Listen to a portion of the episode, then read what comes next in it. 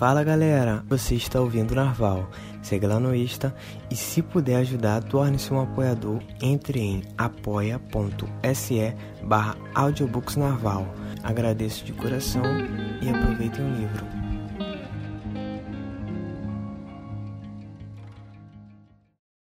Nascido escravo, Martinho Lutero. Prefácio à edição em português. Martinho Lutero ao venerável Erasmo de Roterdã, com os votos de graça e paz em Cristo. É assim que Lutero introduz a sua obra de servo-arbítrio, a escravidão da vontade, resposta à famosa diatribe sobre o livre-arbítrio que Erasmo publicou em 1524. Desidério Erasmo, 1466 a 1536, e Martinho Lutero, 1483 a 1546. Permanecem como dois nomes precursores do espírito moderno, e entre eles há algumas semelhanças. Esses dois gigantes intelectuais europeus protagonizaram no contexto explosivo destinado a dissolver a unidade do mundo medieval. Havendo passado pela ordem agostiniana, ambos vieram a rejeitar métodos hermenêuticos da Igreja Romana, bem como muitas de suas superstições e crendices. Ambos ofereceram grande contribuição à disseminação do texto bíblico em sua época. Detentores de enorme capacidade para o debate acadêmico, erudito e partilhando de talento literário, ambos escreveram acerca do livre-arbítrio, embora com uma diferença diametral. Erasmo, o humanista, defendendo, e Lutero, o reformador, condenando. Isso marcou uma ruptura definitiva entre os dois homens que anteriormente ofereciam-se mútuo encorajamento. Desde o debate de Leipzig, 1519, os caminhos de ambos vinham conduzindo a rumos diferentes. Publicado inicialmente em 1525, A Escravidão da Vontade é um primor de composição polêmica. Nessa obra transparecem com bastante evidência a personalidade e a franqueza dos sentimentos de Lutero. A força lógica e persuasiva de seus argumentos revelam a mente treinada na disciplina da escolástica medieval. O estilo polêmico de Lutero era o da época em que viveu e traduz o vapor existente na atmosfera acadêmica de então. Na obra original, tanto mais do que no sumário aqui apresentado, há ironias, asperezas, ed hominens e alusões indiretas. Não obstante, o leitor deve comparar o texto luterano muito mais com o bisturi de um resoluto cirurgião do que com a pena de um clínico em seu receituário. Na estima de Lutero, o tratado erasmiano era uma obra da carne, contendo um anamnese mal feita, partia de um princípio falso e oferecia um placebo para uma ferida mortal. Lutero repudia a diatribe de Erasmo, expondo a doutrina bíblica do pecado original. Sem um diagnóstico preciso acerca da enfermidade humana, não há como discernir de maneira apropriada o valor das boas novas do Evangelho da graça de Cristo. Em sua réplica, Lutero procede a um honesto e rigoroso exame das Escrituras Sagradas, evidentemente preterido por Erasmo. Foi com a compreensão do puro evangelho que se abriu para Lutero a noção do cativeiro radical da vontade. Sem nenhuma dúvida, na doutrina da depravação do homem situa-se pedra angular da reforma. No coração da teologia de Lutero e da doutrina da justificação está a sua compreensão da depravação original e da pecaminosidade do homem, que ele conheceu muito bem mesmo como um monge asceta na ordem agostiniana.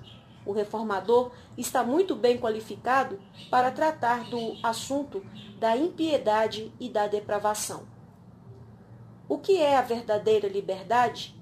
Neste caso, vê-se também que o discurso sobre a condição servil da vontade não visa a outra coisa, senão ao discurso correto sobre a liberdade.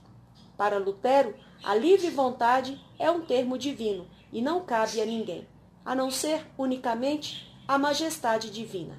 Conceder ao ser humano tal atributo significaria nada menos do que atribuir-lhe a própria divindade, usurpando a glória do Criador.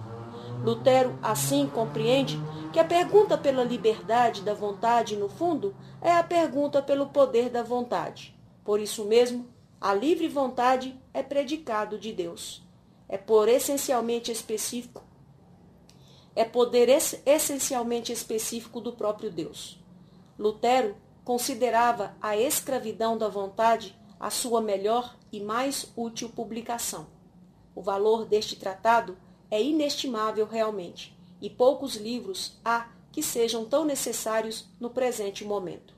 O atual ensino de muitos que se denominam protestantes está em maior acordo com os dogmas papistas ou com as ideias de Erasmo do que com os princípios dos reformadores.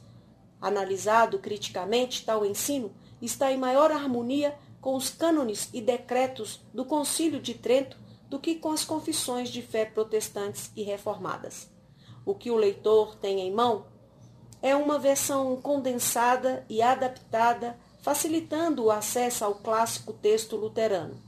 Oramos sinceramente que o Senhor abençoe o leitor e que este, abraçando com fé o eleito de Deus, Jesus Cristo, batalhe por manter sua causa e sua verdade nesses dias em que muito tem sido perdido que o livro seja um meio de edificação e fortalecimento para todos quantos desejam ser instruídos pelos oráculos de Deus. Gilson Santos, maio de 2007, São José dos Campos, São Paulo. Prefácio. A questão. A questão. Possui o homem algo chamado livre-arbítrio?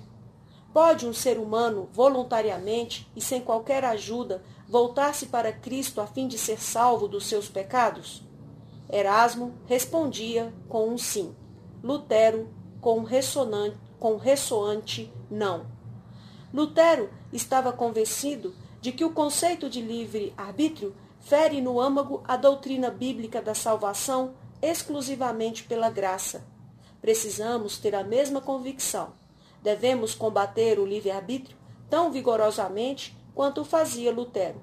Erasmo, o seu opositor, dizia: Posso conceber o livre-arbítrio como um poder da vontade humana, mediante o qual um homem pode aplicar-se àquelas coisas que conduzem à eterna salvação, ou pode afastar-se delas. A isso devemos replicar com um resoluto não. O homem já nasce escravo do pecado. O homem não é livre. Apresentação o pano de fundo do livro e a controvérsia com Erasmo. Martinho Lutero escreve A Escravidão da Vontade como reação aos ensinamentos de Desidério Erasmo, nascido em Roterdã, na Holanda, entre 1466 e 1469. Erasmo foi monge agostiniano durante sete anos, antes de viajar para a Inglaterra onde foi motivado a aprofundar seu conhecimento do grego, chegando a produzir um texto crítico do Novo Testamento grego, 1516. Ele rejeitava os métodos fantasiosos de interpretação das Escrituras, bem como as muitas superstições dos mestres da Igreja Católica Romana. Rebelou-se contra a preguiça e o vício, comuns nos mosteiros, mas apesar disso, não foi um crente no Evangelho. Ele era um humanista, pois acreditava que os homens podem conquistar a salvação ao invés de dependerem exclusivamente de Jesus Cristo, em sua morte e ressurreição. Erasmo, acertadamente, preferia uma abordagem simples do ensinamento cristão aos complicados e pormenorizados métodos dos teólogos profissionais. Ele evitava as controvérsias e, por longo tempo, não procurou tratar publicamente sobre o conceito do livre-arbítrio. No entanto, ao fazê-lo, constituiu um desafio que Martinho Lutero não pôde ignorar. Martinho Lutero nasceu na Saxônia, hoje parte da Alemanha, e era cerca de 14 anos mais jovem do que Erasmo. Enquanto ainda era monge, passou por uma dramática experiência com o Evangelho da Graça de Deus. A partir de então, compreendeu que cada crença e experiência precisa ser testada através da autoridade das Escrituras Sagradas.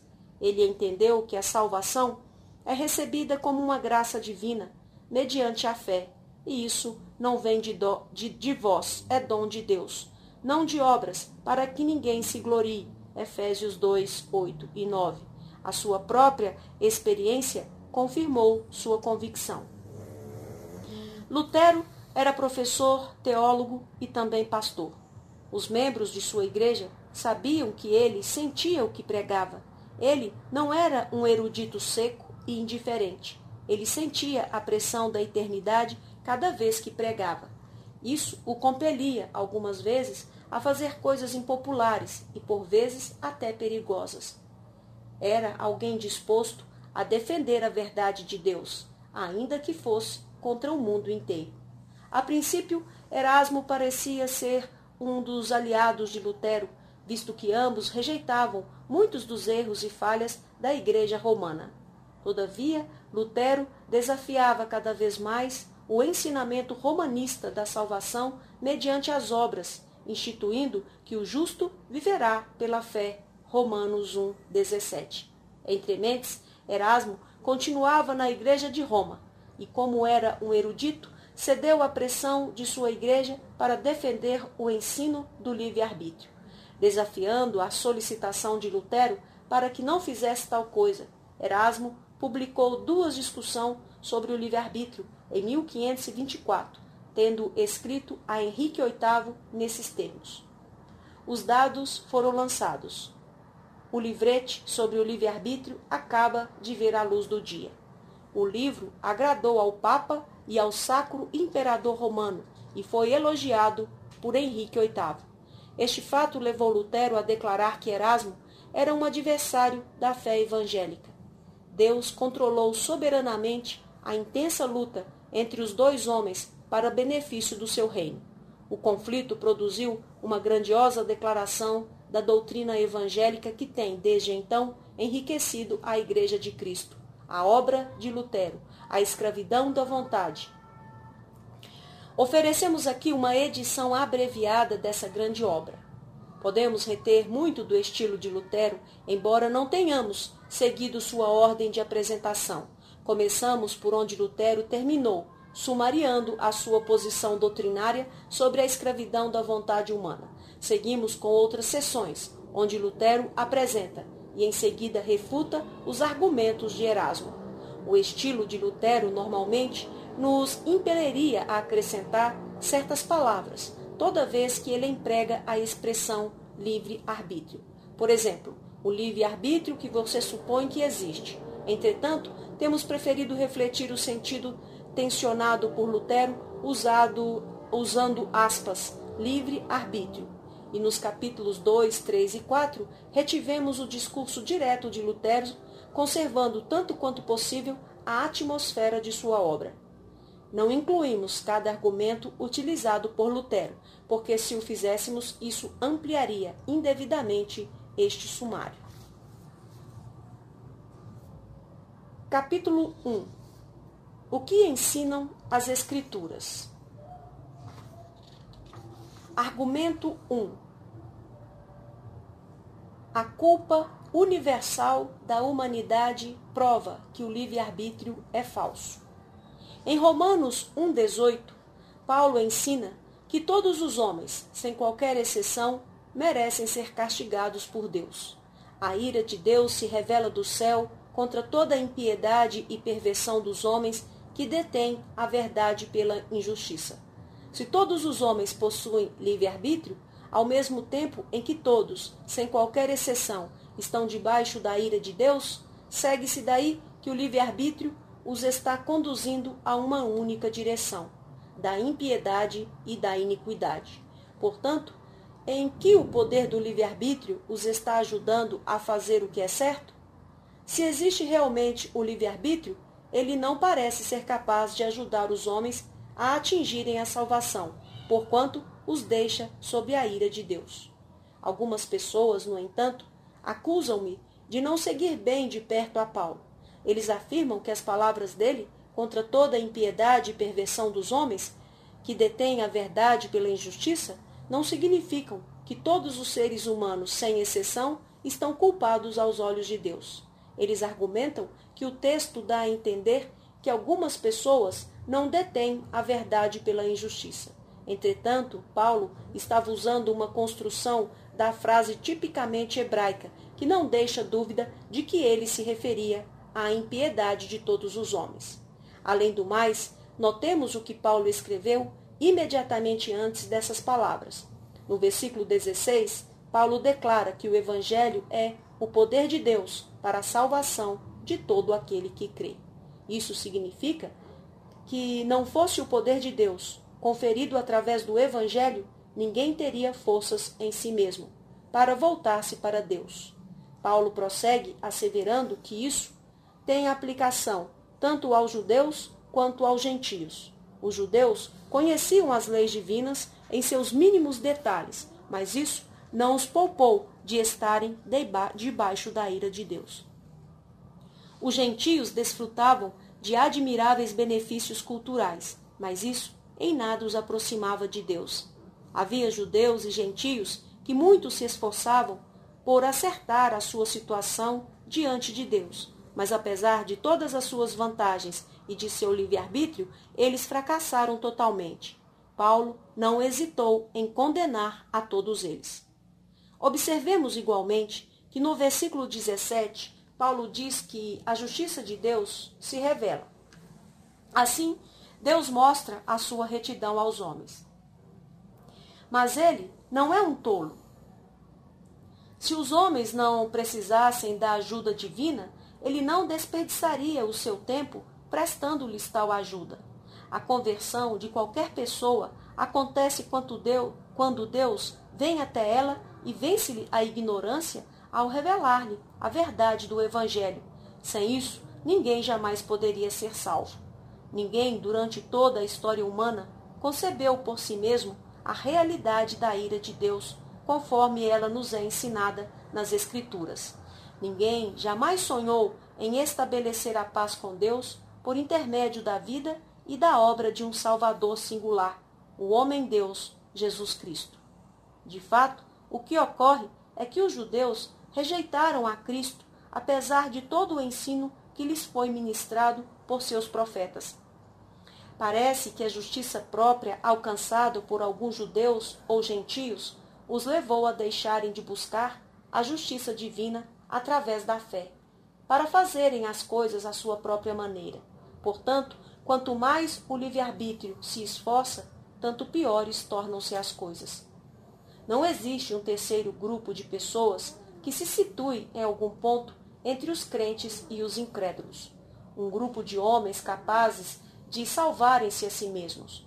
Judeus e gentios constituem a totalidade da humanidade e todos eles estão debaixo da ira de Deus. Ninguém tem a capacidade de voltar-se para Deus. Deus precisa tomar a iniciativa e revelar-se a eles. Se fosse possível descobrir a verdade por meio do livre-arbítrio, certamente algum judeu, em algum lugar, tê-lo-ia feito.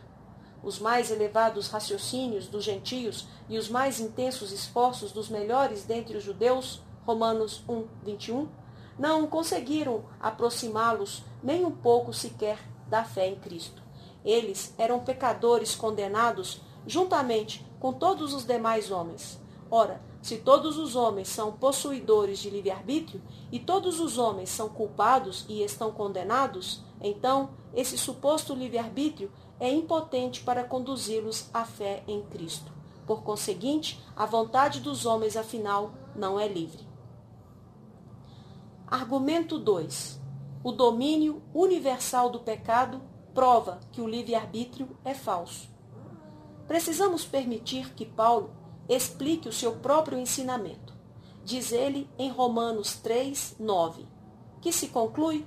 Temos nós, os judeus, qualquer vantagem sobre os gentios? Não, de forma nenhuma, pois já temos demonstrado que todos, tanto judeus como gregos, estão debaixo do pecado. Não somente são todos os homens, sem qualquer exceção, considerados culpados à vista de Deus, como também são escravos desse mesmo pecado que os torna culpados. Isso inclui os judeus, os quais pensavam que não eram escravos do pecado, porque possuíam a lei de Deus.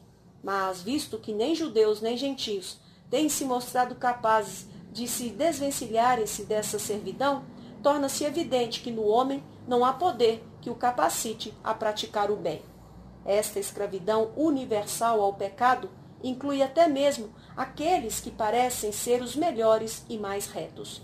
Não importa o grau de bondade que um homem possa alcançar. Isso não é a mesma coisa que possuir o conhecimento de Deus. O que há de mais admirável é sua razão e sua vontade. Contudo, é forçoso reconhecer que esta mesma nobre porção dos homens está corrompida. Diz Paulo em Romanos 3, 10 a 12. Não há justo, nenhum sequer. Não há quem entenda, não há quem busque a Deus. Todos se extraviaram, a uma se fizeram inúteis. Não há quem faça o bem, não há nenhum sequer. O significado dessas palavras é perfeitamente claro. Deus é conhecido através da razão e da vontade humana. Porém, nenhum ser humano, somente por sua natureza, conhece a Deus. Precisamos concluir, portanto, que a vontade humana está corrompida e que o homem é totalmente incapaz por si mesmo de conhecer a Deus ou de agradá-lo. Talvez alguma pessoa audaciosa atreva-se a dizer que somos capazes de fazer mais do que de fato fazemos. Porém, o que aqui nos interessa é o que somos capazes de fazer, e não o que estamos ou não estamos fazendo. O trecho das Escrituras, citado por Paulo em Romanos 3, 10 a 12, não nos autoriza a fazer tal distinção. Deus condena tanto a incapacidade pecaminosa dos homens quanto os seus atos corruptos. Se os homens fossem capazes, ainda que o mínimo possível, de movimentarem-se na direção de Deus, não haveria mais qualquer necessidade de Deus salvá-los. Deus permitiria que os homens salvassem-se a si mesmos, porém nenhum é capaz de ao menos tentar fazê-lo. Em Romanos 3,19, Paulo declara que toda boca se calará diante de Deus. Porque ninguém poderá argumentar contra o julgamento divino, visto que nada existe em pessoa alguma digno de ser elogiado pelo Senhor, nem ao menos um arbítrio livre para voltar-se espontaneamente para ele. Se alguém disser, tenho uma capacidade própria, ainda que pequena, de voltar-me para Deus, esse alguém deve estar querendo dizer que pensa que nele há alguma coisa a qual Deus possa elogiar e não condenar. Sua boca não está calada, mas tal ideia contradiz as Escrituras. Deus ordenou que toda boca ficasse calada. Não é apenas certos grupos de pessoas que são culpadas diante de Deus. Não apenas os fariseus dentre o povo israelita estão condenados. Se isso fosse verdade, então os demais judeus teriam tido alguma capacidade própria para guardar a lei e evitar tornarem-se culpados. Porém, até mesmo os melhores dentre os homens estão condenados por sua impiedade. Estão espiritualmente mortos, da mesma forma que aqueles que de maneira alguma procuram guardar a lei de Deus. Todos os homens são ímpios e culpados e merecem ser punidos por Deus. Essas coisas são tão evidentes que ninguém pode nem mesmo sussurrar uma palavra que as contrarie. Argumento 3. O livre-arbítrio não pode obter aceitação diante de Deus através da, obser da observância da lei moral e cerimonial. É o argumento que quando Paulo disse em Romanos 3, 20 e 21, ninguém será justificado diante dele por obras da lei. Pensou na lei moral, os Dez Mandamentos, bem como na lei cerimonial. Tem-se generalizado a ideia de que Paulo tinha em mente apenas a lei cerimonial, o ritual de sacrifícios de animais e a adoração no templo. É espantoso que chamem Jerônimo, que criou essa ideia, de santo. Eu o classificaria de forma bem diferente. Jerônimo declarou que a morte de Cristo pôs fim a qualquer possibilidade de alguém ser justificado ou declarado justo por meio da observância da lei cerimonial, mas deixou inteiramente aberta a possibilidade de alguém ser justificado mediante a observância da lei moral, contando apenas com as suas próprias forças sem a ajuda de Deus. Minha resposta a isso é que se Paulo referiu-se somente à lei cerimonial, então seu o argumento não tem qualquer significado. Paulo estava afirmando que todos os homens são injustos e necessitados da graça especial de Deus. O amor, a sabedoria e o poder de Deus, por intermédio dos quais ele nos salva. O resultado da ideia de Jerônimo seria que a graça de Deus é necessária para salvar-nos da lei cerimonial, mas não da lei moral. Todavia, nós não podemos observar a lei moral à parte da graça divina. Você pode intimidar as pessoas para que observem as cerimônias, mas nenhum poder humano pode forçá-las a aguardar aguardar a lei moral. Paulo estava argumentando que não podemos ser justificados diante de Deus mediante a tentativa de guardar a lei moral, ou mesmo a lei cerimonial. Comer e beber e fazer outras coisas semelhantes em si mesmas nem nos justifica, nem nos condena. Irei ainda mais longe, afirmando que Paulo queria dizer que a totalidade da lei, e não alguma porção particular dela, é obrigatória a todos os homens. Se a lei não se aplicasse mais aos homens devido à morte de Cristo, tudo quanto Paulo precisava dizer era isso e nada mais. Em, Gálita, em Gálatas 3,10, Paulo escreveu: Todos quantos, pois, são das obras da lei, estão debaixo da maldição, porque está escrito: Maldito todo aquele que não permanece em todas as coisas escritas no livro da lei, para praticá-las. Nesse texto, Paulo busca apoio em Moisés para afirmar que a lei é imposta sobre todos os homens e que o fracasso na obediência à lei sujeita todos os homens à maldição divina. Nem os homens que procuram obedecer à lei, nem aqueles que não tentam guardá-la estão justificados diante do Senhor, porquanto todos estão espiritualmente mortos. O ensinamento de Paulo é que há duas classes de pessoas no mundo: aquelas que estão espiritualmente vivas e aquelas que não estão. Isso está em harmonia com o ensinamento de Jesus Cristo em João 3,6. O que é nascido da carne é carne, e o que é nascido do Espírito é Espírito. Para as pessoas que não possuem o Espírito Santo, a lei é sem utilidade. Não importa o quanto procurem guardar a lei, não serão justificados exceto pela lei.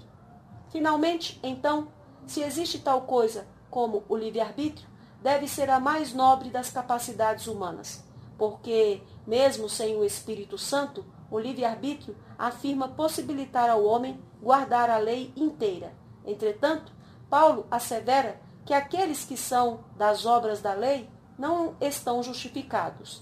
Isso significa que o livre-arbítrio, mesmo considerado por seu melhor ângulo, é incapaz de corrigir a situação do homem diante de Deus. De fato, em Romanos 3,20, Paulo afirma que a lei é necessária para mostrar-nos no que consiste o pecado. Pela lei vem o pleno conhecimento do pecado. Aqueles que são das obras da lei não são capazes de reconhecer o que o pecado realmente é. A lei não foi dada a fim de mostrar aos homens o que eles podem fazer, mas para corrigir as suas ideias sobre o que é certo e errado aos olhos de Deus. O livre-arbítrio é cego, pois precisa ser ensinado através da lei, e também é impotente, pois não consegue justificar ninguém diante de Deus. Argumento 4. A lei tem o propósito de conduzir os homens a Cristo, dando-lhes o conhecimento do pecado. O argumento a favor do livre-arbítrio é que a lei não nos teria sido dada se não fôssemos capazes de obedecê-la. Erasmo, por repetidas vezes, você tem dito: se nada podemos fazer, qual é o propósito das leis, dos preceitos, das ameaças e das promessas? A resposta é que a lei não foi dada para mostrar-nos o que podemos fazer, nem mesmo a fim de ajudar-nos a fazer o que é correto. Paulo diz em Romanos 3:20: "Pela lei vem o pleno conhecimento do pecado. O propósito da lei foi o de mostrar-nos no que consiste o pecado e ao que ele nos conduz: à morte, ao inferno e à ira de Deus. A lei só pode destacar essas coisas, não pode livrar-nos delas. O livramento nos chega exclusivamente através de Cristo Jesus, que nos é revelado através do Evangelho.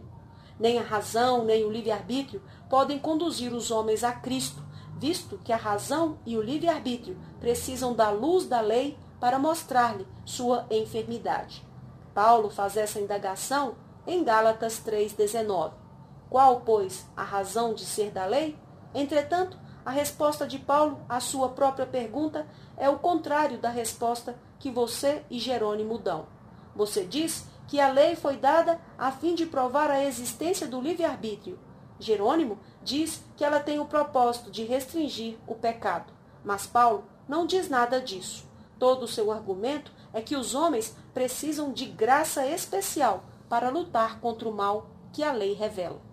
Não pode haver cura enquanto a enfermidade não for diagnosticada. A lei é necessária para fazer os homens perceberem a perigosa condição em que estão, a fim de que anelem pelo remédio que se encontra somente na pessoa de Cristo. Portanto, as palavras de Paulo em Romanos 3:20 podem parecer muito simples, mas elas têm poder suficiente para fazer com que o livre-arbítrio seja total e completamente inexistente. Diz Paulo em Romanos 7:7 pois não teria eu conhecido a cobiça, se a lei não dissera: Não cobiçarás. Isso significa que o livre-arbítrio nem mesmo reconhece o que é o pecado, o que o pecado é.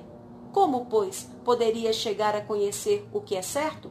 E se não sabe reconhecer o que é certo, como poderia esforçar-se por fazer o que é certo? Argumento 5. A doutrina da salvação pela fé em Cristo prova que o livre-arbítrio é falso.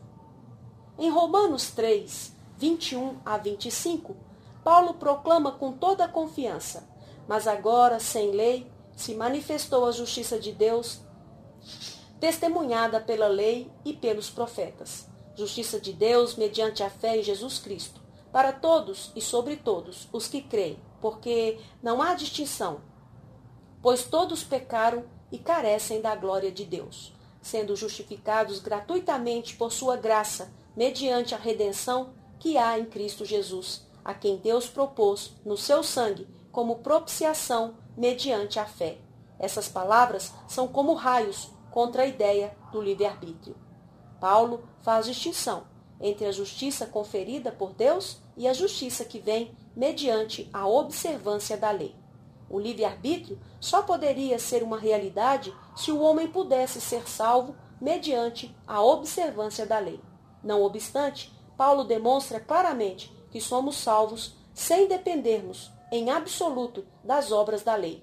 Não importa o quanto possamos imaginar um suposto livre-arbítrio, capaz de praticar boas obras ou de tornar-nos bons cidadãos. Paulo continua asseverando que a justiça dada por Deus é de natureza inteiramente diferente. É impossível que o livre-arbítrio consiga resistir a assaltos de versículos como esses. Estes versículos desfecham ainda outro raio contra o livre-arbítrio. Neles, Paulo traça uma linha distintiva entre os crentes e os incrédulos. Romanos 3, 22. Ninguém pode negar que o suposto poder do livre-arbítrio é bem diferente da fé em Jesus Cristo. Mas sem fé em Cristo, conforme Paulo esclarece, ninguém pode ser aceito por Deus. E se alguma coisa é inaceitável para Deus, então é pecado. Não pode ser algo neutro. Por conseguinte, o livre-arbítrio, se existe, é pecado, visto que se opõe à fé e não redunda em glória a Deus. Romanos 3:23 constitui-se em mais outro raio. Paulo não diz: todos pecaram, exceto aqueles que praticam boas obras mediante seu próprio livre-arbítrio. Não há exceções. Se fosse possível nos tornarmos aceitáveis diante de Deus através do livre-arbítrio, então Paulo seria um mentiroso. Ele deveria ter dado margem a exceções. No entanto, Paulo afirma categoricamente que, em face do pecado, ninguém pode realmente glorificar e agradar a Deus. Todo aquele que agrada ao Senhor deve saber que Deus está satisfeito com ele. Porém, a nossa experiência nos ensina que coisa alguma em nós agrada a Deus. Pergunte àqueles que defendem o livre-arbítrio se existe neles alguma coisa que agrada a Deus. Eles serão forçados a admitir que não existe. E é isso que Paulo claramente afirma. Até mesmo aqueles que acreditam no livre-arbítrio precisam concordar comigo que não podem glorificar a Deus, contando apenas com seus próprios recursos. A despeito de seu livre-arbítrio, eles têm dúvida se podem agradar a Deus. Assim eu provo, com base no testemunho da própria consciência deles, que o livre-arbítrio não agrada a Deus. Apesar de todos os seus esforços e de seu empenho, o livre-arbítrio é culpado do pecado de incredulidade. Portanto, vemos que a doutrina da salvação pela fé é completamente contrária a qualquer ideia de livre-arbítrio. Argumento 6.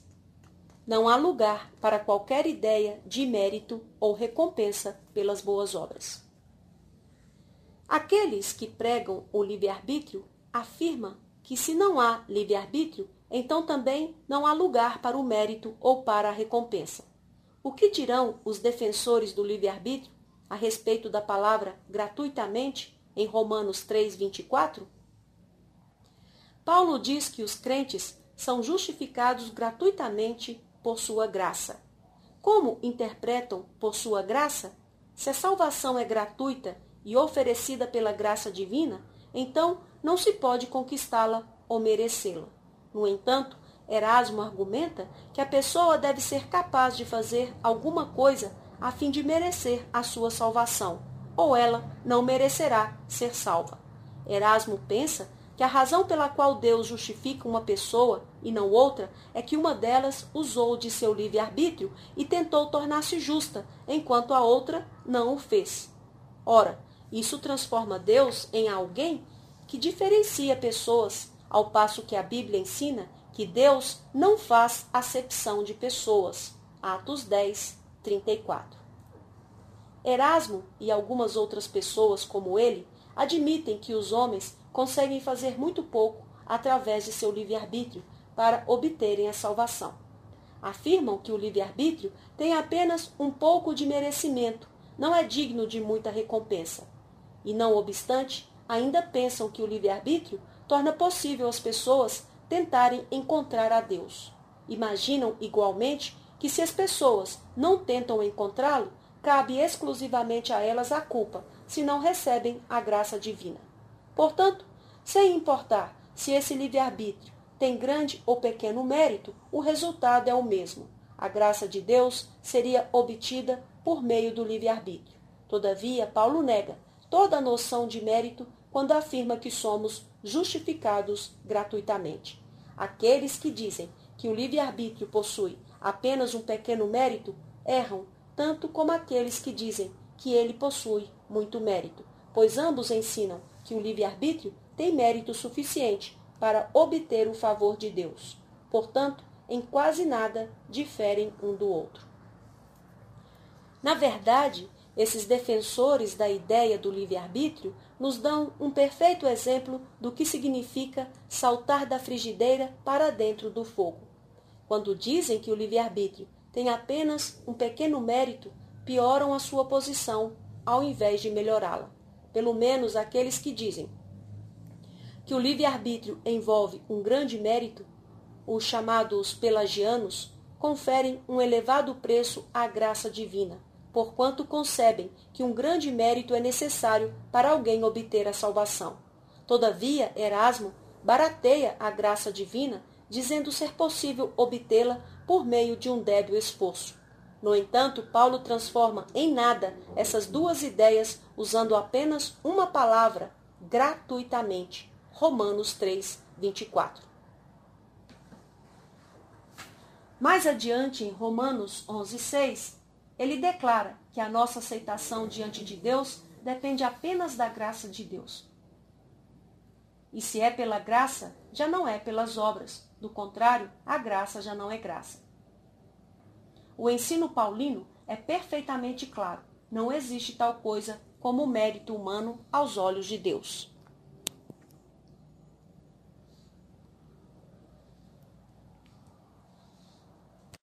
Sem se importar que esse mérito é grande ou pequeno. Ninguém merece ser salvo. Ninguém pode ser salvo através das obras. Paulo exclui todas as supostas obras do livre-arbítrio, estabelecendo em seu lugar apenas a graça divina. Não podemos atribuir a nós mesmos a menor parcela de crédito para a nossa salvação. Ela depende inteiramente da graça divina. Argumento 7. O livre-arbítrio não tem valor, porque as obras não têm a ver com a justiça do homem diante de Deus. Passarei agora a considerar os argumentos de Paulo em Romanos 4, 2 e 3. Porque se Abraão foi justificado por obras, tem de que se gloriar, porém, não diante de Deus. Pois, que diz a Escritura? Abraão creu em Deus, e isso lhe foi imputado para a justiça. Ora, Paulo não nega que Abraão era um homem justo, mas o ponto em questão é que essa justiça não lhe outorgou a salvação. Ninguém discorda que as obras más não são aceitáveis diante de Deus. Isso é óbvio. O argumento paulino, entretanto, é que nem mesmo as boas obras nos tornam aceitáveis diante de Deus. Elas merecem somente a sua ira, jamais o seu favor. Em Romanos 4, 4 e 5, Paulo contrasta a pessoa que trabalha com aquela que não trabalha. A justificação, que equivale à aceitação diante de Deus, não é atribuída ao que trabalha, mas àquele que não trabalha, mas crê no Senhor. Não há posição intermediária. Argumento 8. Uma série de refutações. Preciso mencionar, de passagem, mais alguns argumentos contra o livre-arbítrio, mas me referirei a eles apenas de modo breve, embora cada um deles, de per si, pudesse destruir completamente a ideia do livre-arbítrio. Por exemplo, a fonte da graça mediante a qual somos salvos é o propósito eterno de Deus. Isso, sem dúvida, anula a sugestão de que Deus é gracioso para conosco por causa de alguma coisa que possamos fazer. Um outro argumento fundamenta-se sobre o fato de que Deus prometeu a salvação por meio da graça a Abraão, antes mesmo de haver dado a lei. Paulo argumenta em Romanos 4, 13 a 15 e Gálatas 3, 15 a 21 que se somos salvos mediante a observância da lei através do livre-arbítrio, isso significaria que a promessa da salvação pela graça foi cancelada e a fé igualmente poderia os perderia o seu valor. Paulo também nos diz que a lei pode apenas revelar o pecado, sendo incapaz de removê-lo. Visto que o livre-arbítrio só pode operar com base na observância da lei, não pode haver retidão aceitável diante de Deus obtida pelo livre-arbítrio. Em último lugar, estamos todos debaixo da condenação divina em face da pecaminosa desobediência de Adão. Estamos todos sujeitos a essa condenação. Desde o nosso nascimento, incluindo aqueles que são possuidores do livre-arbítrio, se é que pessoas assim existem. De que outra forma, então, poderia o livre-arbítrio nos ajudar, senão a pecar e a merecer a condenação? Eu poderia ter deixado de lado esses argumentos, apresentando tão somente um comentário geral sobre os escritos de Paulo. Todavia, quis demonstrar quão ignorantes mentalmente são os meus oponentes por deixarem de perceber com clareza estas simples questões. Deixo que meditem sozinhos a respeito desses argumentos. Argumento 9. Paulo é absolutamente claro ao refutar o livre-arbítrio. Os argumentos usados por Paulo são tão claros que é de admirar que alguém possa compreendê-los mal. Diz ele: Todos se extraviaram, a uma se fizeram inúteis. Não há quem faça o bem, não há nenhum sequer.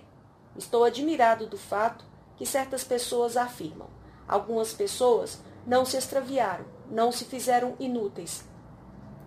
Não são más e nem pecadoras. Há alguma coisa no homem que o inclina para o bem.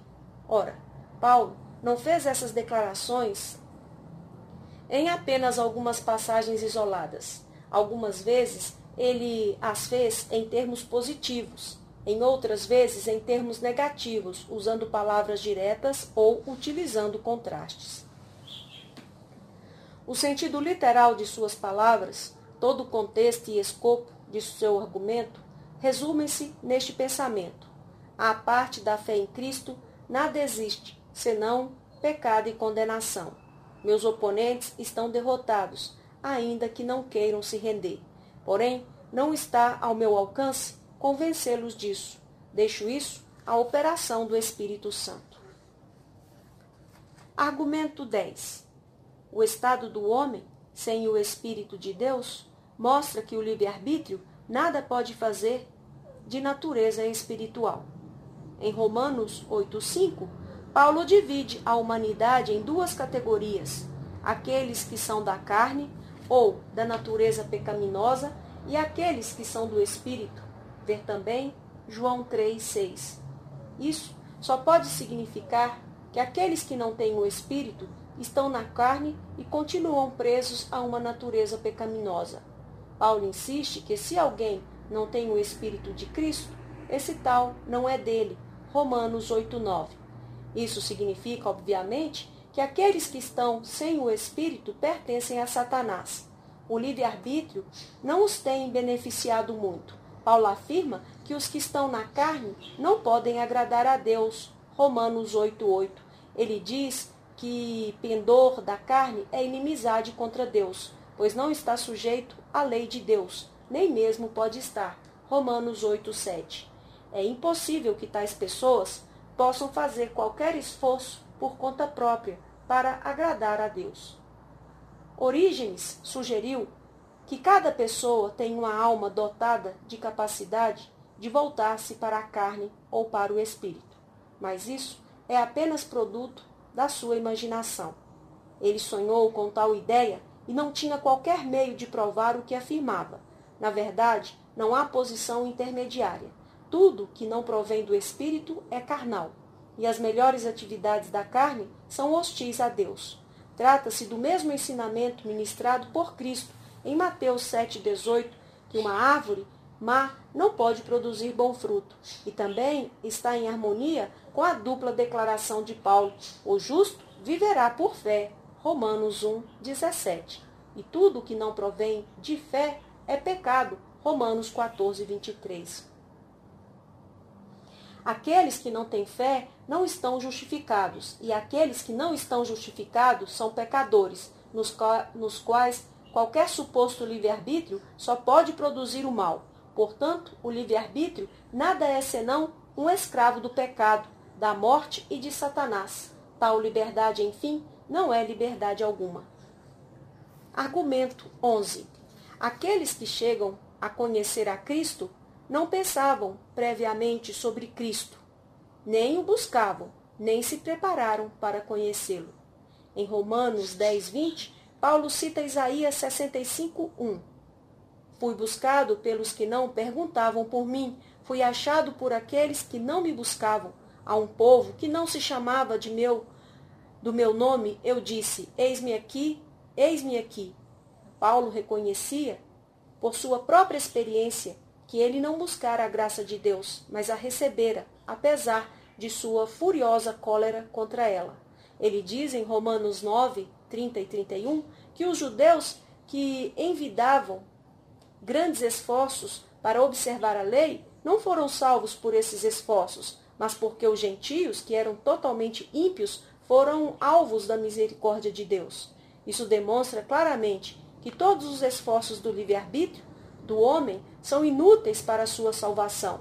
O zelo dos judeus não os conduziu a parte alguma, ao passo que os ímpios gentios receberam a salvação. A graça é gratuitamente ofertada a quem não a merece, nem é digno. Não é conquistada por qualquer esforço que o melhor e mais justo dentre os homens tenha tentado empreender. Argumento 12.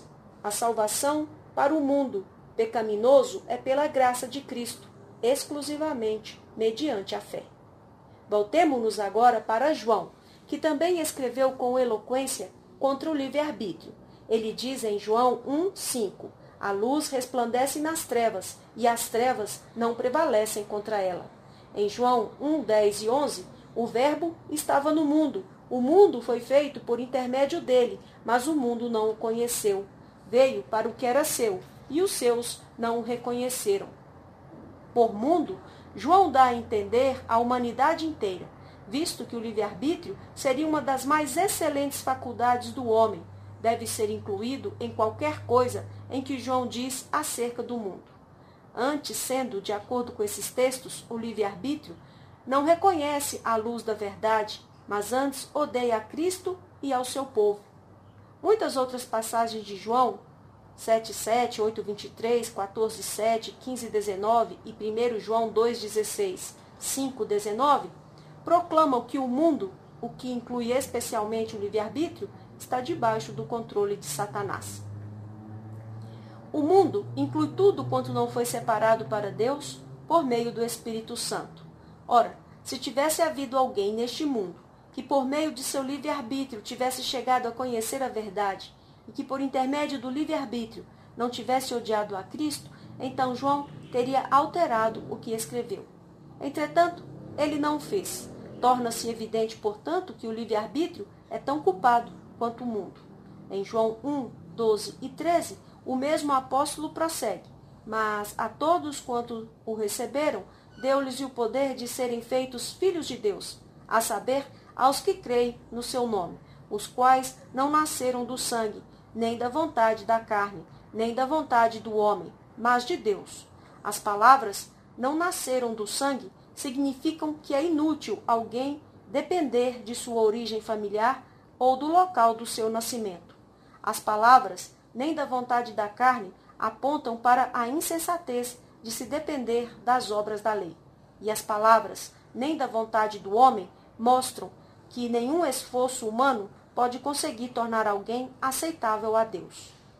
Se é que o livre-arbítrio tem alguma utilidade, então João não deveria ter rejeitado a vontade do homem, porquanto, de outro modo, estaria em perigo, conforme Isaías 5:20.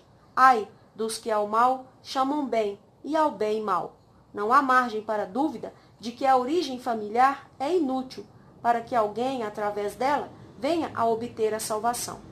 Porque em Romanos 9,8, Paulo escreve: Isto é, estes filhos de Deus não são propriamente os da carne, mas devem ser considerados como descendência os filhos da promessa. Além disso, João também afirma em João 1,16: Porque todos nós temos recebido da sua plenitude e graça sobre graça.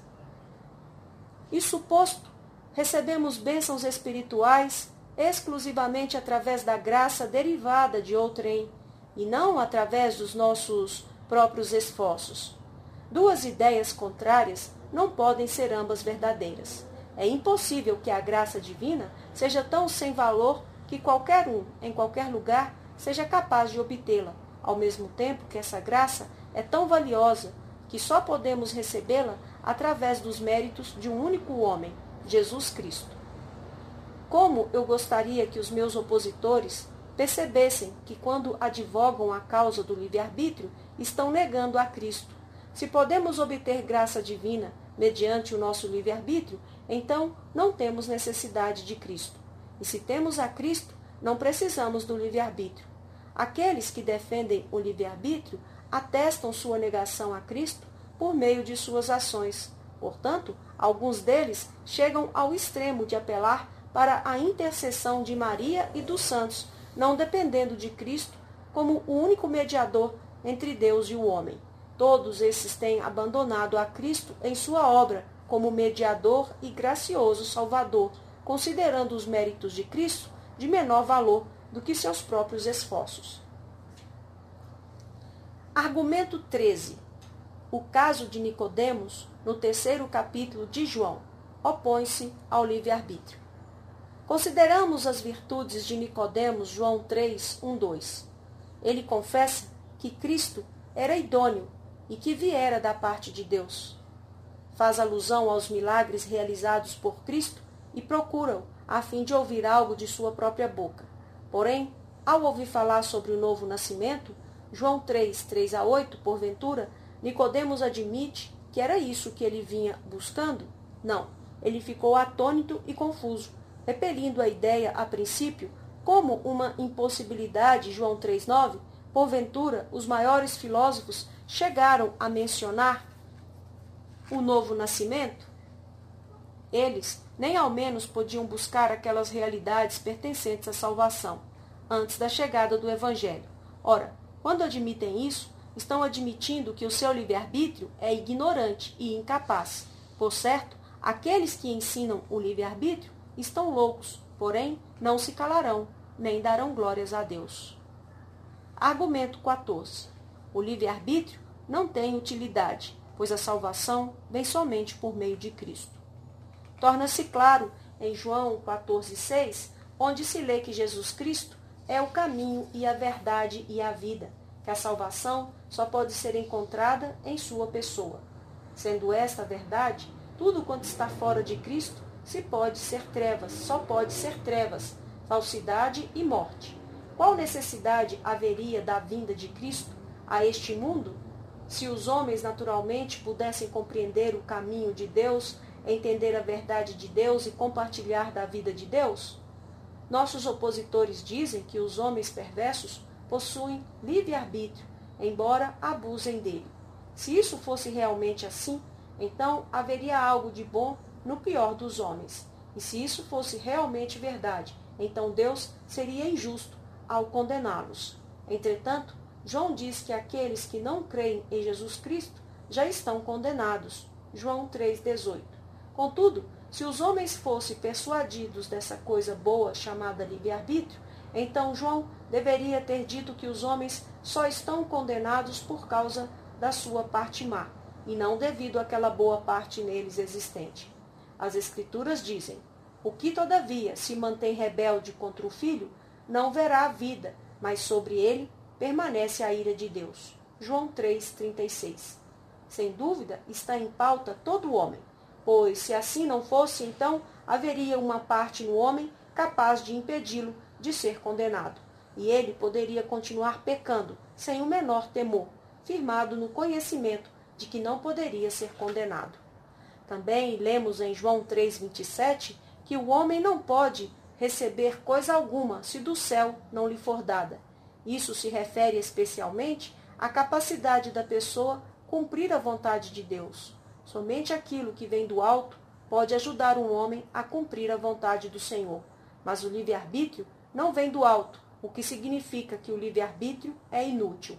Em João 3,31 diz ainda o mesmo apóstolo: Quem vem da terra é terreno e fala da terra. Quem veio do céu está acima de todos. Ora, por certo, o livre-arbítrio não tem origem celestial, pertence à terra, não lhe havendo outra possibilidade. E assim sendo, isso só pode significar que o livre-arbítrio nada tem a ver com as realidades celestiais, cogitadas somente das coisas terrenas. O Senhor Jesus afirma em João 8:23: Vós sois cá de baixo, eu sou lá de cima. Vós sois deste mundo, eu deste mundo não sou. Se essa afirmativa de Jesus quisesse dizer apenas que os corpos de seus ouvintes eram terrenos, tal declaração seria desnecessária, pois eles já sabiam disso. O que Jesus quis dizer é que aos seus ouvintes faltava absolutamente qualquer poder espiritual e que este só poderia ser recebido de Deus. Argumento 15. O homem é incapaz de crer no Evangelho, por isso, todos os seus esforços não podem salvá-lo. Na passagem de João 6,44, Jesus Cristo diz: Ninguém pode vir a mim se o Pai que me enviou não o trouxer. Isto não deixa qualquer espaço para o livre-arbítrio. E o Senhor Jesus passou a explicar como alguém é trazido pelo Pai. Portanto, todo aquele que da parte do Pai tem ouvido e aprendido, esse vem a mim. Verso 45.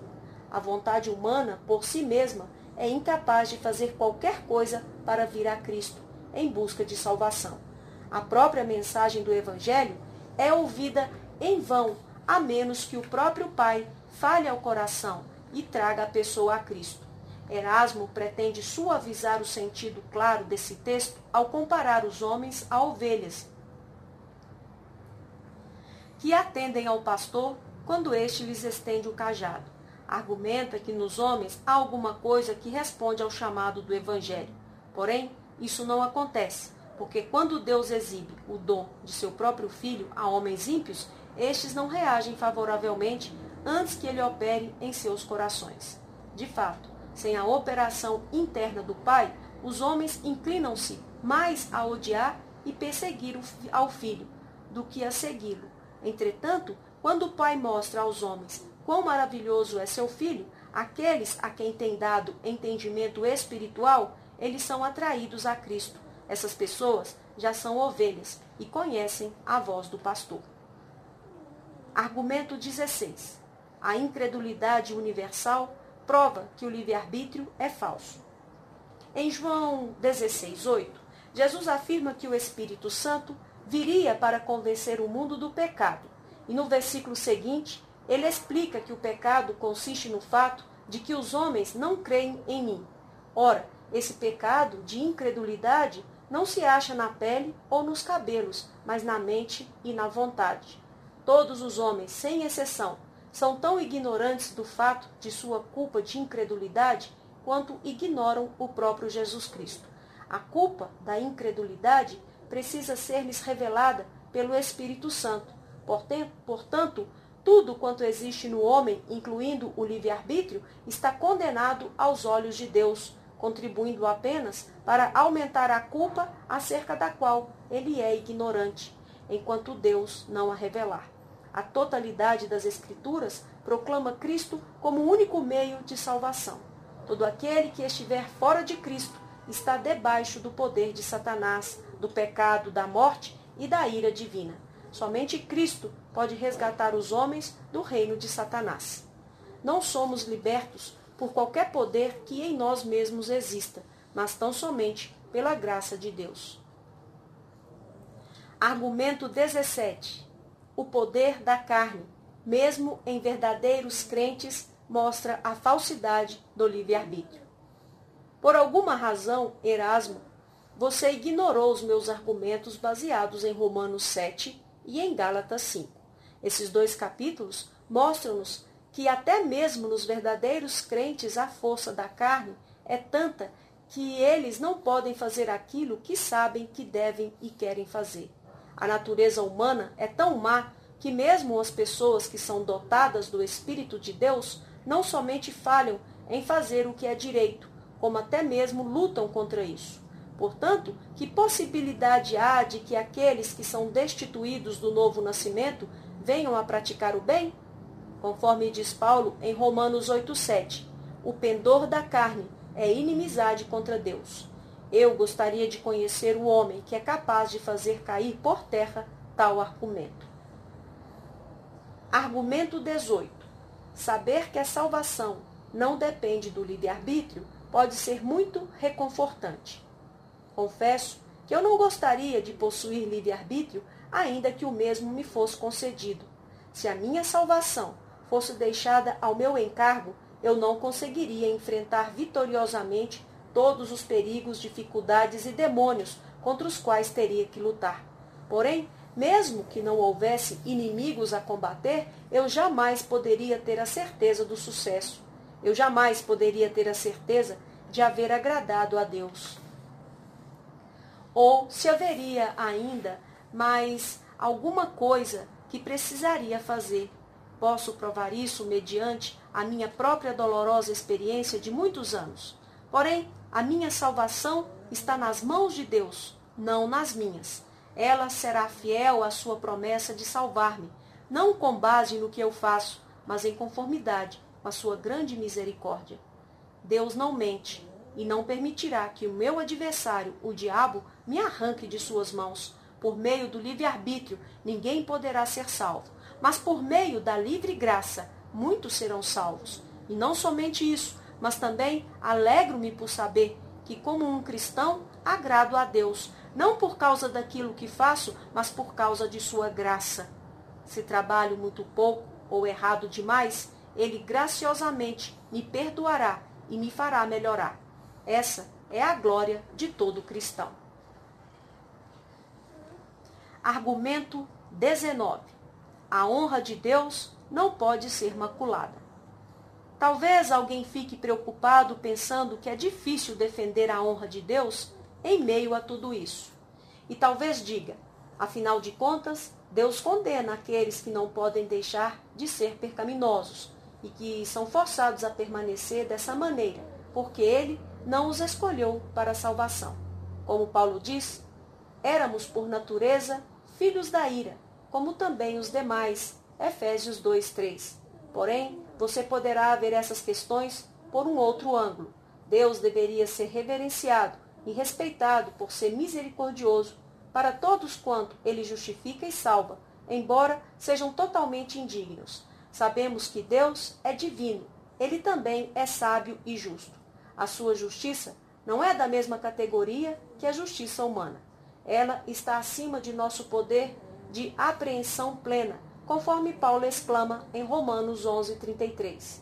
Ó oh, profundidade da riqueza, tanto da sabedoria como do conhecimento de Deus! Quão insondáveis são os seus juízos e quão inescrutáveis os seus caminhos! Se concordamos que a natureza, o poder, a sabedoria e o conhecimento de Deus estão muito acima dos nossos, então também deveríamos acreditar que a sua justiça é maior e melhor do que a nossa. Ele nos fez a promessa de que quando chegar a revelar para nós a sua glória, então veremos claramente aquilo no que agora devemos acreditar, que ele é justo, sempre o foi e sempre o será. Eis um outro exemplo. Se você usar da razão humana para considerar a maneira como Deus governa os acontecimentos do mundo, será forçado a dizer que Deus não existe ou que ele é injusto.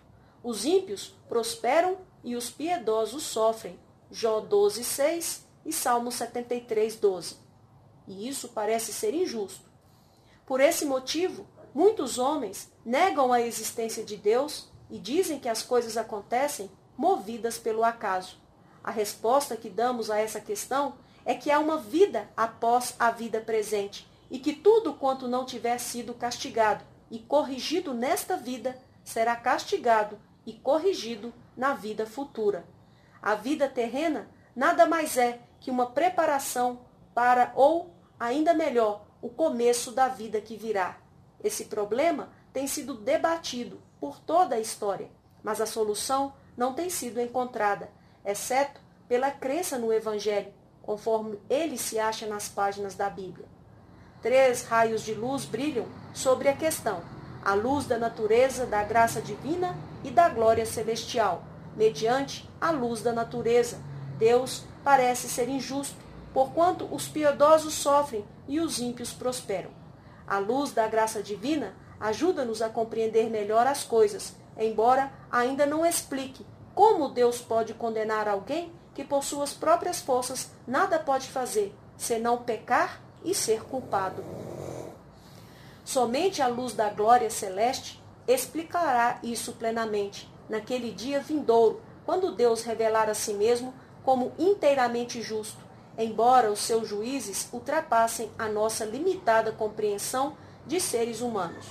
Um homem piedoso crê que Deus conhece de antemão e pré-ordena todas as coisas e que nada acontece senão pela sua soberana vontade. Nenhum homem ou anjo ou qualquer outra criatura, em vista de tais fatos, é dotado de livre-arbítrio. Satanás é o príncipe deste mundo e conserva cativos todos os homens, a menos que eles sejam libertos pelo poder do Espírito Santo.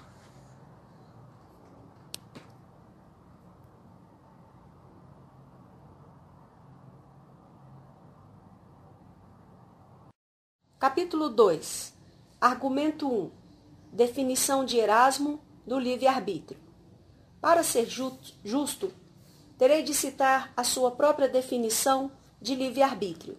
Você diz: compreendo o livre-arbítrio como o poder da vontade humana mediante o qual uma pessoa pode aplicar ou afastar-se das coisas que conduzem à eterna salvação. Você pode realmente chamar isso de definição?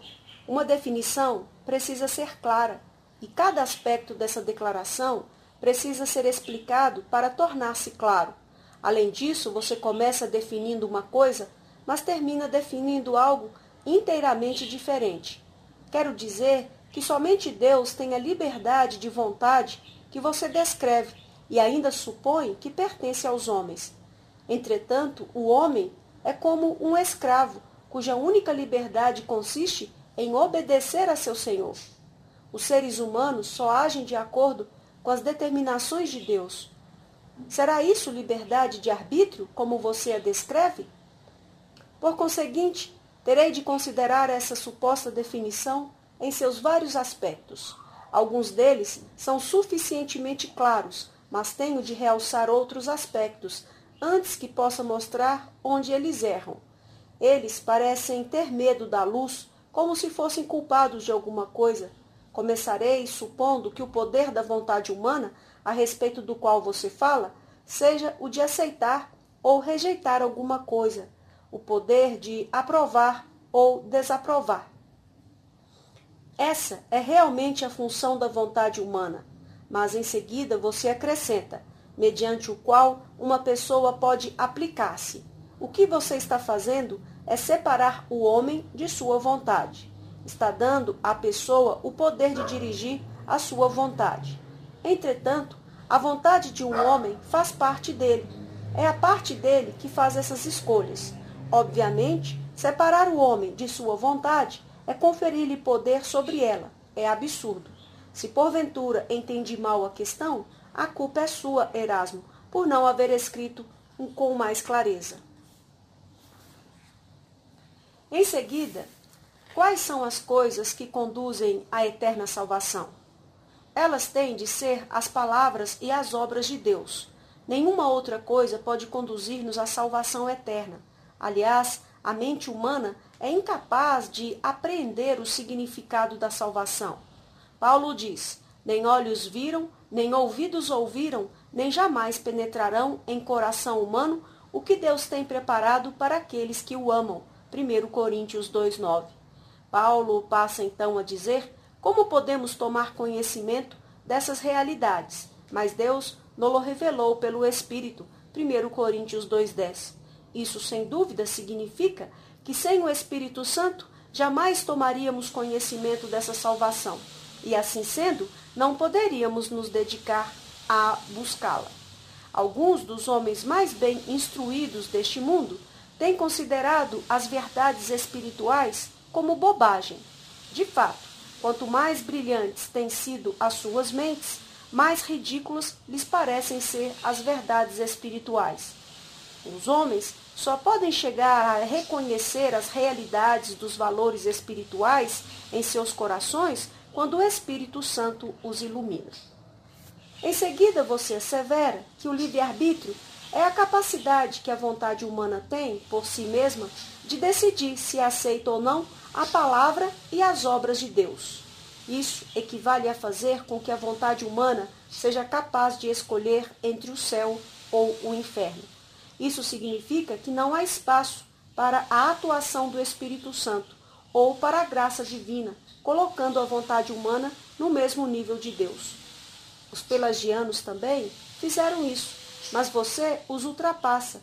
Eles distinguiam em duas partes o livre-arbítrio: o poder de compreender a diferença entre as coisas e o poder de escolher entre elas. Porém, para você, o livre-arbítrio tem o poder de escolher coisas eternas, embora seja totalmente incapaz de entendê-las. Desse modo, você criou um livre-arbítrio. Além disso, você contradiz a si mesmo, visto que afirmou que a vontade humana nada pode fazer sem a graça divina. No entanto, quando você escreveu uma definição do livre-arbítrio, concedeu total liberdade para a vontade humana. Você é um homem muito estranho. Prefiro até mesmo o ensinamento de alguns dos antigos filósofos aos seus. Eles dizem que um homem entregue a si mesmo só faria o que é errado. O homem só poderia escolher o bem com a ajuda da graça divina.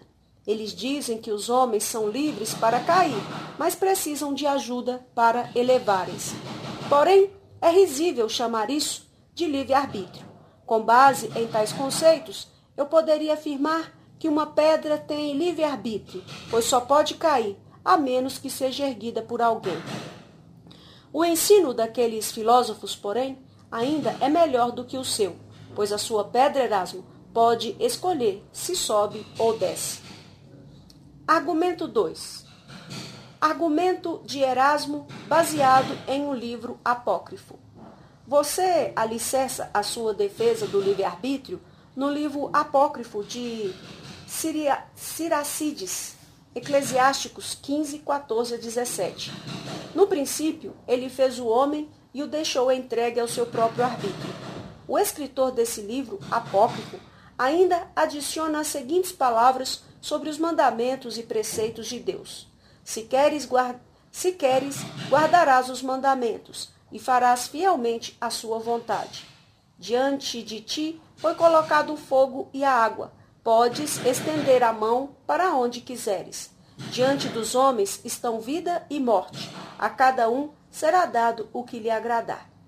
Eu poderia eliminar esse suposto texto de prova, asseverando que o livro de Sirácides Eclesiásticos nunca foi incluído pelos judeus como porção integrante do Antigo Testamento.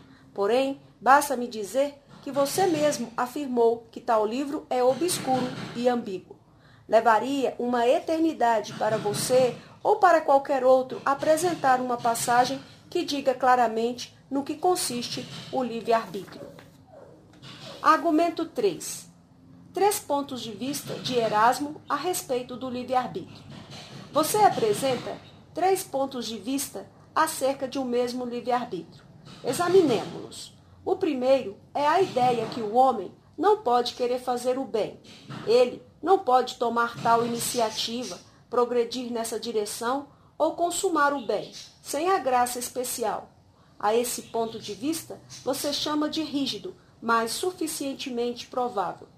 O segundo ponto de vista que você reputa ainda mais rígido é o de que o livre-arbítrio só pode conduzir o homem ao pecado e que somente a graça divina pode conduzi-lo à bondade. O terceiro ponto de vista que você considera como o mais rígido de todos é que o livre-arbítrio não tem qualquer sentido e que Deus é a causa tanto do bem quanto do mal que em nós existe. Você se declara disposto a aceitar o primeiro desses três pontos de vista, porquanto permite que o homem faça algum esforço, e afirma que opõe-se aos dois outros. Você parece não saber o que está dizendo. Esses não são realmente três diferentes pontos de vista. São um único ponto de vista expresso mediante diferentes palavras, em ocasiões diferentes, por seus oponentes. Sua definição de livre-arbítrio, em coisa alguma, assemelha-se ao primeiro ponto de vista, o qual você declara aceitável. A sua definição assegura que o livre-arbítrio pode fazer tanto o bem quanto o mal. No entanto, o ponto de vista que você aceita afirma que a vontade humana não pode escolher o bem sem a ajuda da graça divina. Assim, você já conta com duas vontades humanas em desacordo ao aceitar o primeiro ponto, você concorda que o livre-arbítrio não pode praticar o bem. Você mesmo disse, um pouco antes, a vontade humana é tão maligna que perdeu a sua liberdade, sendo forçada a servir ao pecado, não podendo retomar a um estado melhor. Não obstante, quando eu digo exatamente a mesma coisa, você diz: nunca se ouviu coisa tão absurda. O que você escreve Significa que tentar ser bom está e ao mesmo tempo não está no poder do livre-arbítrio. Se isso não é um absurdo, eu gostaria de saber o que é. As suas afirmativas são de tal modo contrárias umas às outras que não há qualquer possibilidade delas permanecerem coesas. Não há meio termo entre ser capaz de fazer o bem e não ser capaz de fazer o bem. No que concerne ao segundo e ao terceiro pontos de vista que você delineou, nada há neles que já não se encontre no primeiro. Os três pontos de vista concordam plenamente uns com os outros. Você diz que se opõe ao segundo e ao terceiro, mas todos os três afirmam que a vontade humana perdeu a sua liberdade, sendo forçada a servir ao pecado, não podendo pôr o bem em prática. Ora, se isso é verdade, segue-se que quando o ser humano pratica algum mal, assim age porque é forçado. Ele não pode evitá-lo. Argumento 4. Voltando ao argumento de Erasmo, baseado em Sirácides, Eclesiásticos 15, 14 a 18. Retornemos àquela passagem do livro apócrifo de Sirácides Eclesiástico, a fim de compará-la com o primeiro dos três pontos de vista que acabamos de aludir. Esse ponto de vista que você afirma ser provavelmente correto declara que o livre-arbítrio não pode querer praticar o bem. No entanto, aquela passagem extraída do livro de Eclesiásticos foi citada a fim de provar que o livre-arbítrio pode fazer algo de bom. Segundo a sua opinião, essa passagem deveria apoiar o primeiro ponto de vista. No entanto, ela não diz nada a respeito do assunto. Seria como alguém citar uma passagem qualquer sobre Pilatos, como o governador da Síria, a fim de provar que Cristo foi o Messias. Mas, para sermos justos, consideraremos o trecho de Eclesiásticos 15, 14 a 17. Esse trecho começa dizendo: No princípio, ele fez o homem e o deixou entregue ao seu próprio arbítrio. Até essa altura, não há qualquer referência aos mandamentos. O homem era dotado de uma vontade inteiramente livre quando o Senhor Deus o tornou Senhor de todas as coisas. Mas então lemos que Deus acrescentou seus mandamentos e preceitos. Se queres, guardarás os mandamentos e farás fielmente a sua vontade. E isso também exprime uma verdade. Deus tirou o homem da sua posição de domínio, e dali por diante ele ficou debaixo dos mandamentos. Não era mais livre. Portanto, você pode ver que é possível compreender essa passagem de Eclesiásticos de uma maneira que concorda comigo e não com você.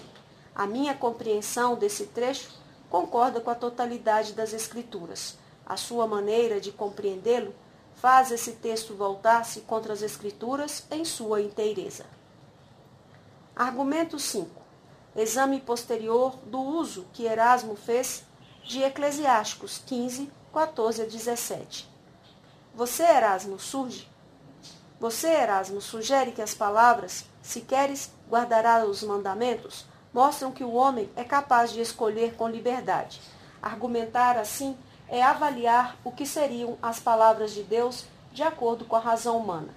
Porém, eu posso provar que, mesmo de conformidade com a razão humana, as palavras, se quiseres guardarás os mandamentos, nem sempre significam uma capacidade para obedecer. Por exemplo, os pais com frequência dizem a seus filhos para fazerem algo, não para provarem o que eles podem fazer, mas a fim de provar que eles não podem fazer para que aprendam a pedir ajuda. É também assim que Deus lida conosco. Ele dá a sua lei a fim de mostrar-nos a nossa total incapacidade de observá-la. Esse é o ensinamento de Paulo em Romanos 3:20 e 5:20 e em Gálatas 3, 19 e 24. Argumento 6. Os argumentos de Erasmo devem significar que a vontade do homem é completamente livre. Há uma contradição básica em seu argumento. Por um lado, você diz que as palavras de Eclesiásticos 15, 14 e 17, se queres guardarás, guardarás os mandamentos, significam que o homem pode livremente escolher. Mas você também diz que o primeiro dos três possíveis pontos de vista é provavelmente verdadeiro. No entanto, esse ponto de vista afirma que o livre-arbítrio não pode fazer bem algum. Você não pode manter essas duas posições. Ora, o livro de Eclesiásticos não diz: se queres e tentares, guardarás os mandamentos.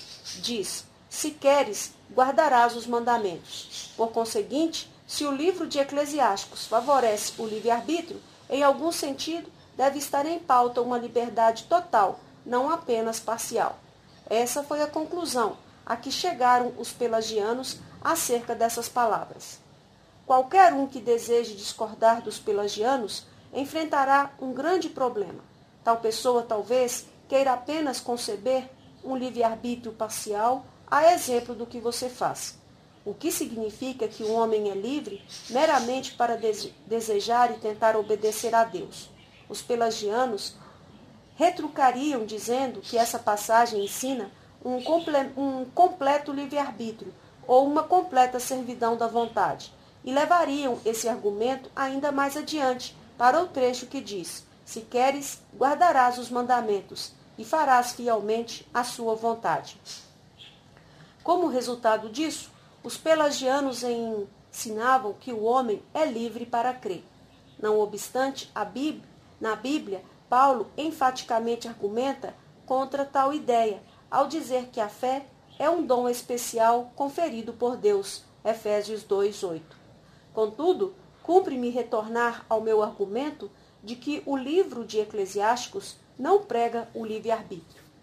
Constitui um grande erro argumentar que as palavras se queres guardarás os mandamentos devem significar, portanto, tu podes.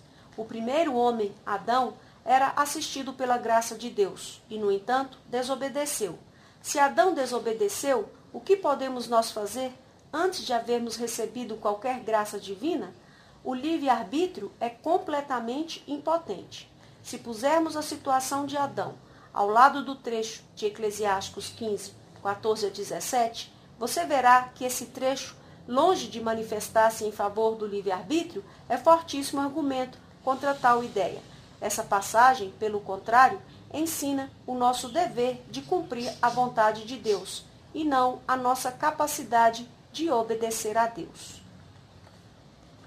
Argumento 7. Gênesis 4, 7. Outro texto que prova que receber um mandamento não significa ter a capacidade de obedecer. Erasmo, você cita as palavras de Gênesis 4, 7. Eis que o pecado jaz à porta, e seu desejo será contra ti, mas a ti cumpre dominá-lo. Para provar que meus pensamentos podem ser controlados, não levando necessariamente ao pecado, uma vez mais você contradiz a si mesmo. Você já havia dito que o ponto de vista que é provavelmente verdadeiro é aquele que afirma que a vontade humana não pode querer o que é bom. No entanto, aqui você diz que o homem pode dominar os maus desejos, sem fazer qualquer alusão à ajuda de Cristo ou do Espírito Santo. Esse texto bíblico, na verdade, não está ensinando nada disso. É um outro exemplo de que ao homem é mostrado o que ele deve fazer e não o que ele pode fazer. Outro exemplo disso é o primeiro mandamento: Não terás outros deuses diante de mim. Os textos citados são mandamentos, e mandamentos não implicam a capacidade de obedecer. Pelo contrário, demonstram incapacidade de obedecer, como por exemplo no caso de Caim. Argumento 8. Deuteronômio 30, 19. A lei é designada para nos dar conhecimento do pecado. Essa é a terceira passagem que você cita a favor do livre-arbítrio. No texto se lê: Tu pro, te propus a vida e a morte, a bênção e a maldição. Escolhe, pois, a vida.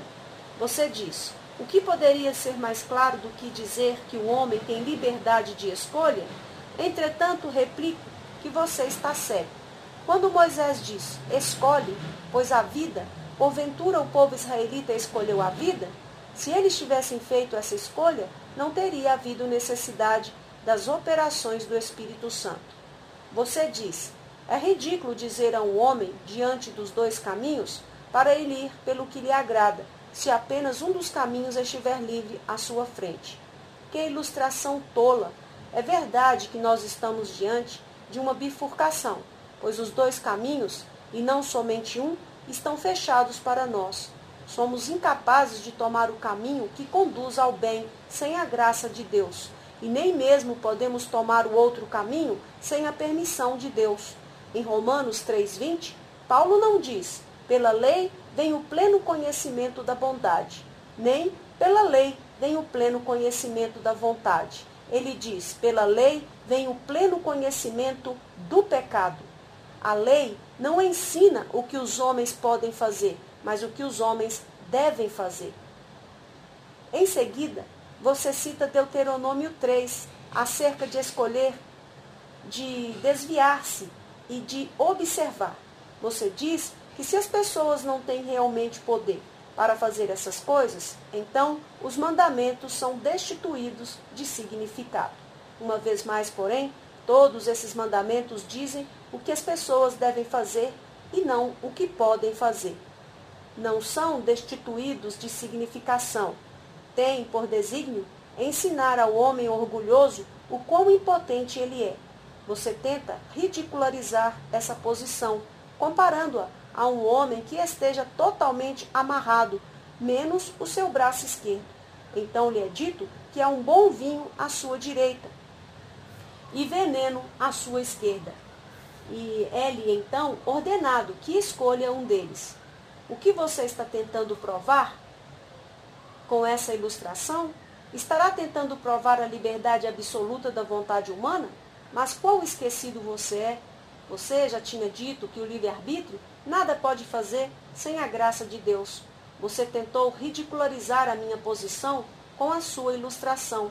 Porém, deixe-me expor a minha posição com uma ilustração melhor. Imaginemos um homem com ambos os braços amarrados.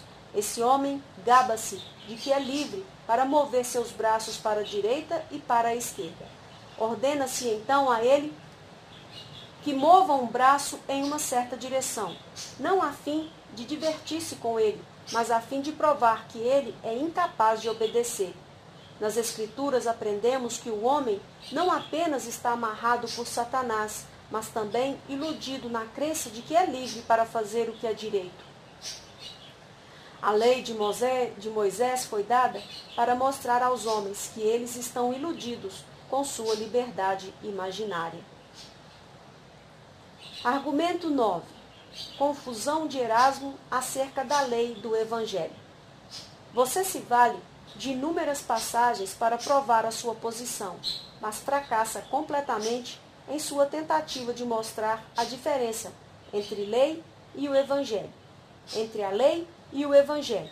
Deixe-me mostrar como o Evangelho é ensinado em passagens que você pensa que dizem respeito à lei.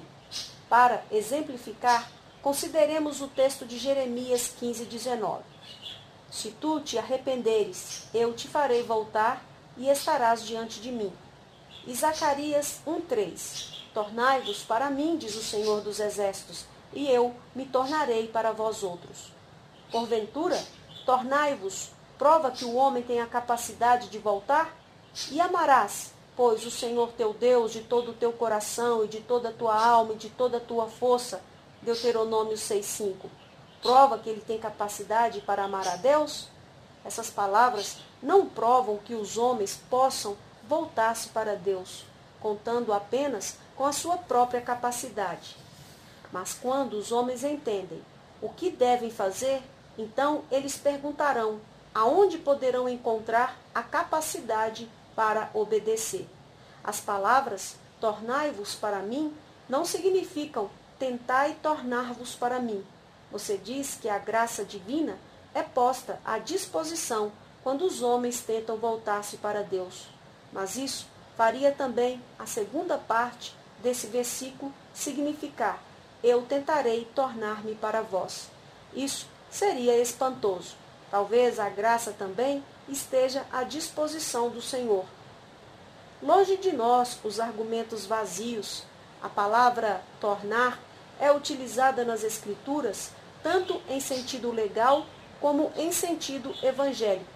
Quando ela é usada em sentido legal, trata-se de um mandamento obrigatório, não apenas uma tentativa do homem de obedecer, mas uma completa mudança em sua vida. Jeremias 4:1. E quando a palavra tornar é empregada em seu sentido evangélico, ela é proferida por Deus como um consolo e uma promessa, quando coisa alguma é exigida de nós. Mas antes, a graça de Deus nos é oferecida. Salmo 14, 7, Salmo 116, 7, 126, 1. Zacarias exibe-nos tanto a mensagem da lei quanto a mensagem da graça. A totalidade da lei é resumida nas palavras: tornai-vos para mim. A totalidade da graça nas palavras: e eu me tornarei para vós outros. Você interpreta de igual maneira Ezequiel 18, 23. Acaso tenho eu prazer na morte do perverso? Diz o Senhor Deus. Não desejo eu antes que ele se converta dos seus caminhos e viva? Uma vez mais, você interpreta as palavras que ele se converta como a capacidade de fazê-lo. Você faz desse trecho lei ao invés de evangelho. Faz dele uma ordem para que nós não pequemos. Isso é lei. No entanto, o Senhor declara: porque não tenho prazer na morte de ninguém. Ezequiel 18, 32. E alude claramente ao castigo do pecado que o pecador merece e o sabe. Deus está dando a tal pessoa esperança do perdão e salvação. As palavras da lei pesam sobre aqueles que não sentem nem reconhecem os seus pecados. A esses é mostrado o que devem fazer. Entretanto, o Evangelho é dirigido àqueles que são afligidos pelo senso de pecado e são tentados a cair no desespero. Portanto, essas palavras em Ezequiel, não tenho prazer na morte de ninguém, longe de provarem o livre-arbítrio, provam exatamente o contrário. Elas mostram quão importantes somos à parte das promessas de Deus. De fato, vamos nos tornando cada vez piores, enquanto a graça de Deus não nos é dada. Essas palavras de misericórdia são necessárias para salvar pecadores, a menos que você imagine que Deus diz essas coisas só por dizer. Ninguém aceitará essa promessa divina senão aquele a quem a lei houver mostrado seu pecado. Aqueles que ainda não sentiram o poder da lei de Deus e não temem o julgamento e a morte eterna, não têm interesse pelas promessas misericordiosas de Deus. Argumento 10. A vontade revelada de Deus e a vontade secreta de Deus. Na passagem do livro de Ezequiel que acabamos de considerar, o profeta não trata de forma alguma da questão porque algumas pessoas são convencidas do pecado através da lei e outras não. Também não trata de pôr que algumas pessoas recebem a graça de Deus e outras não.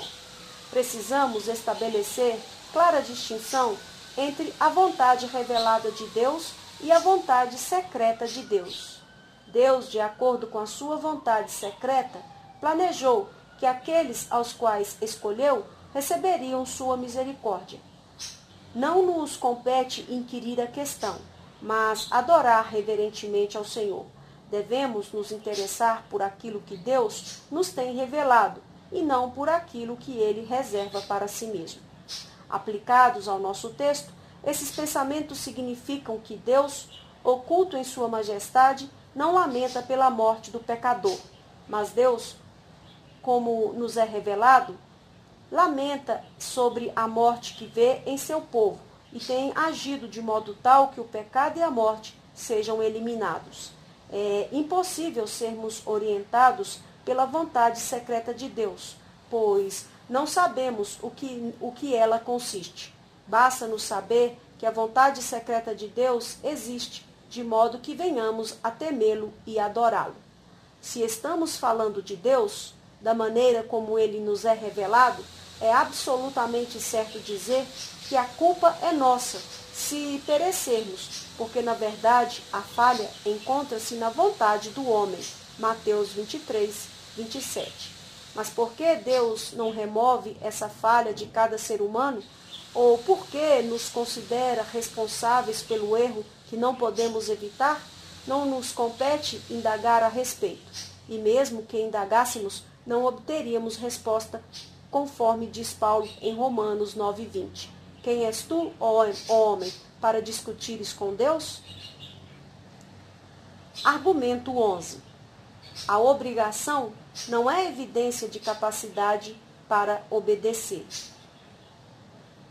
Você prossegue com o argumento.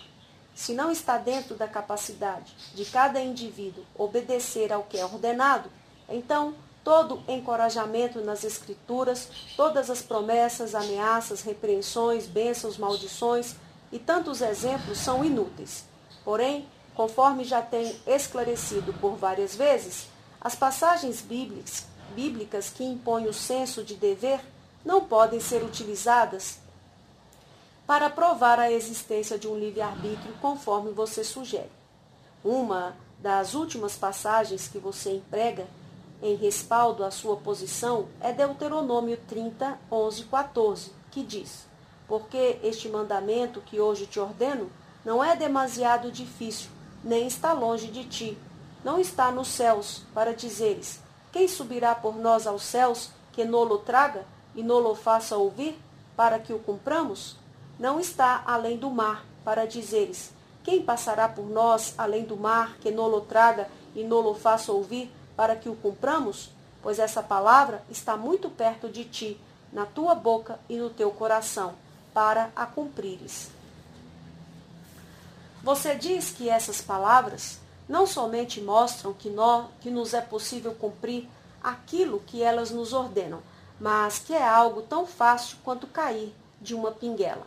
Porém, se realmente esse é o sentido da passagem, então temos de concluir que Jesus Cristo foi um tolo por desperdiçar seu tempo. Ele derramou o seu sangue a fim de nos garantir o Espírito Santo, embora o tempo todo não tivéssemos qualquer necessidade dele, porquanto todos podemos fazer, fácil e naturalmente, aquilo que Deus requer de nós. Mas se esse é o caso, como isso se harmoniza com o seu próprio argumento de que provavelmente seja verdadeiro o ponto de vista de que o livre-arbítrio não pode fazer o bem sem a graça divina? Você já se esqueceu do, de que escreveu isso? Portanto, quase nem preciso referir-me à explicação de Paulo sobre Deuteronômio 30, 11 a 14, em Romanos 18. Preciso apenas examinar essa passagem para ver que nenhuma palavra é dita a respeito do livre-arbítrio. Por exemplo, o que significam para você expressões como não é demasiado difícil, nem está longe de ti, nos céus e além do mar? Elas tão somente aludem a coisas que devemos tentar fazer, mas nada dizem quanto à nossa capacidade de fazer essas coisas. Elas meramente referem-se à noção de distância. Eu sei que tudo isso é uma lógica infantil, mas que posso fazer quando me deparo com argumentos tão tolos? Nessa passagem, Moisés mostrou de forma patente ser legislador fiel. Ele deixou o povo sem a desculpa de desconhecer a lei de Deus. Eles não precisavam olhar em lugar algum a fim de tomar conhecimento do que Deus exige. Eles não podiam alegar ignorância como desculpa por não observar a lei. Eles não podiam dizer que tudo era um mistério. Tudo estava claro para que todos vissem. Então, do livre-arbítrio são retiradas todas as desculpas para desobedecer. Repito que esses textos bíblicos mostram-nos somente aquilo que Deus requer, mostram-nos o que devemos fazer, mas que não podemos fazer. Seu intuito é mostrar-nos quão impotentes e quão pecaminosos nós somos. Argumento 12. O homem não deve intrometer-se na vontade secreta de Deus. Agora, chegamos aos seus textos comprobatórios do Novo Testamento. Você destaca o texto de Mateus 23, 37. Jerusalém, Jerusalém, quantas vezes eu quis reunir os teus filhos, como a galinha junta os seus pintinhos debaixo das asas, e vós não o quisestes. Você argumenta que se tudo acontece precisamente conforme Deus deseja, então Jerusalém poderia replicar com justa causa. Por que desperdiças as tuas lágrimas? Se não tinhas a intenção que dessemos ouvidos aos profetas, então por que os ouviste? Por que nos consideras responsáveis quando tu decidiste aquilo que deveríamos fazer? Porém, conforme eu já disse, não nos compete intrometermos-nos na vontade secreta de Deus, pois as coisas secretas de Deus estão inteiramente fora do nosso alcance.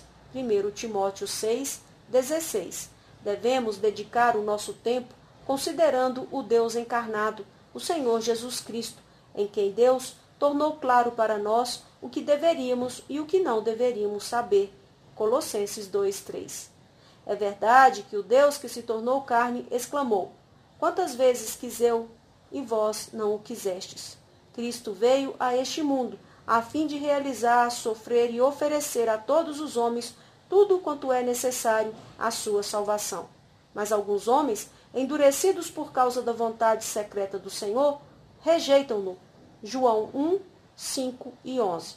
O mesmo Deus encarnado, entretanto, chora e lamenta-se em face da destruição eterna dos ímpios, ainda que em sua divina vontade, propositalmente, ele os tenha deixado perecer. Não nos cabe perguntar por quê, mas antes nos prostrarmos admirados diante de Deus. Neste instante, alguns dirão que logo que sou empurrado para um, um canto, evito enfrentar frontalmente a questão, dizendo que não devemos nos intrometer na vontade secreta de Deus. Entretanto, isso não é invenção minha. Foi dessa maneira que Paulo argumentou em Romanos 9, 19 e 21.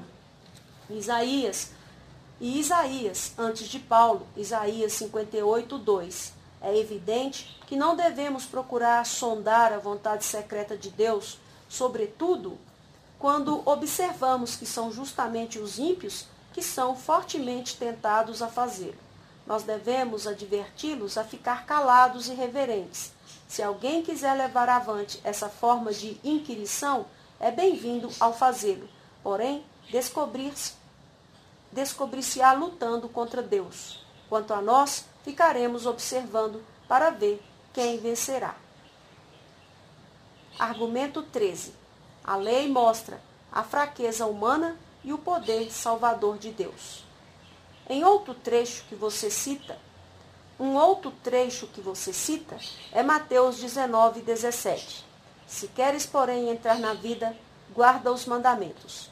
Você indaga como é que as palavras se queres poderiam ter sido dirigidas a alguém cuja vontade não é livre.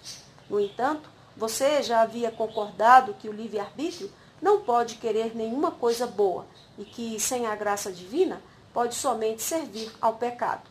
Como então pode querer provar que a vontade humana é inteiramente livre? Será realmente verdade que a cada vez que, em, que, que, em que dizemos a alguém se quiseres ou se desejas, significa que existe a capacidade de se fazer aquilo? Suponha que digamos o seguinte: se você quiser comparar-se a Davi, terá de produzir salmos como os dele. Não estaríamos dizendo que isso nos seria impossível a menos que Deus nos capacitasse para tanto? Assim, nas Escrituras encontramos expressões similares a essa, para nos mostrar o que pode ser feito no poder de Deus e o que não podemos fazer por nós mesmos. Essas expressões não somente mostram coisas que não podemos fazer com nossos poderes naturais, mas também revelam uma promessa de tempo em que essas coisas serão realizadas através do poder de Deus. Poderíamos exprimir o sentido das Escrituras assim: Se chegares a manifestar a vontade, guardar os mandamentos, o que terás, não por ti mesmo, mas através de Deus, que a dá a quem ele deseja. Então eles te, eles te preservarão. Dessa maneira, podemos perceber que não podemos fazer nenhuma daquelas coisas que nos são ordenadas, ao mesmo tempo em que podemos fazer todas elas, pois nossas fraquezas pertencem a nós mesmos e a nossa capacidade nos é dada através da graça de Deus. Argumento 14. O Novo Testamento contém instruções para guiar os justificados. Você emprega um argumento alicerçado em muitas referências do Novo Testamento a respeito de boas e más obras. Por exemplo, regozijai-vos e exultai, porque é grande o vosso galardão nos céus. Pois assim perseguiram aos profetas que viveram antes de vós. Mateus 5, 12. Você diz que se tudo é feito porque assim Deus o deseja, não pode haver qualquer mérito nas boas obras. Isto posto, você quer que o texto signifique que o homem pode fazer sem a ajuda divina boas obras que merecerão recompensa no céu. Ora, vejam só, o livre-arbítrio tem sofrido algumas distorções à medida em que o seu livro avança. Não somente o livre-arbítrio é capaz de querer e de, re, de realizar o bem, mas agora você também quer que o mesmo mereça a vida eterna. Nesse caso, que necessidade temos de Cristo, de Cristo ou do Espírito Santo? Homens espertos podem ser cegos para as coisas que são perfeitamente claras às pessoas comuns. Você não consegue perceber a diferença entre o Antigo e o Novo Testamento. No Antigo Testamento, há leis e ameaças, cujo propósito é fazer-nos avançar para as promessas encontradas no Novo Testamento. No Novo Testamento, encontramos o Evangelho, onde achamos a graça e o perdão dos pecados que nos foram obtidos pelo Cristo crucificado.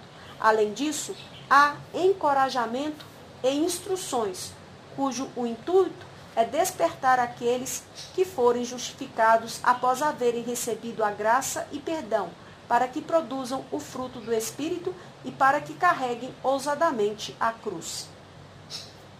Você está cego com respeito à total operação regeneradora do Espírito de Deus, vendo nas Escrituras somente leis por meio das quais os homens deveriam viver.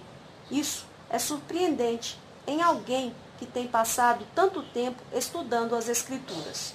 O texto de Mateus 5,12 tem tanto a ver com o livre-arbítrio como a luz tem a ver com as trevas, tendo por único desígnio encorajar os apóstolos que já estavam debaixo da graça divina, a fim de perseverarem diante das dificuldades do mundo.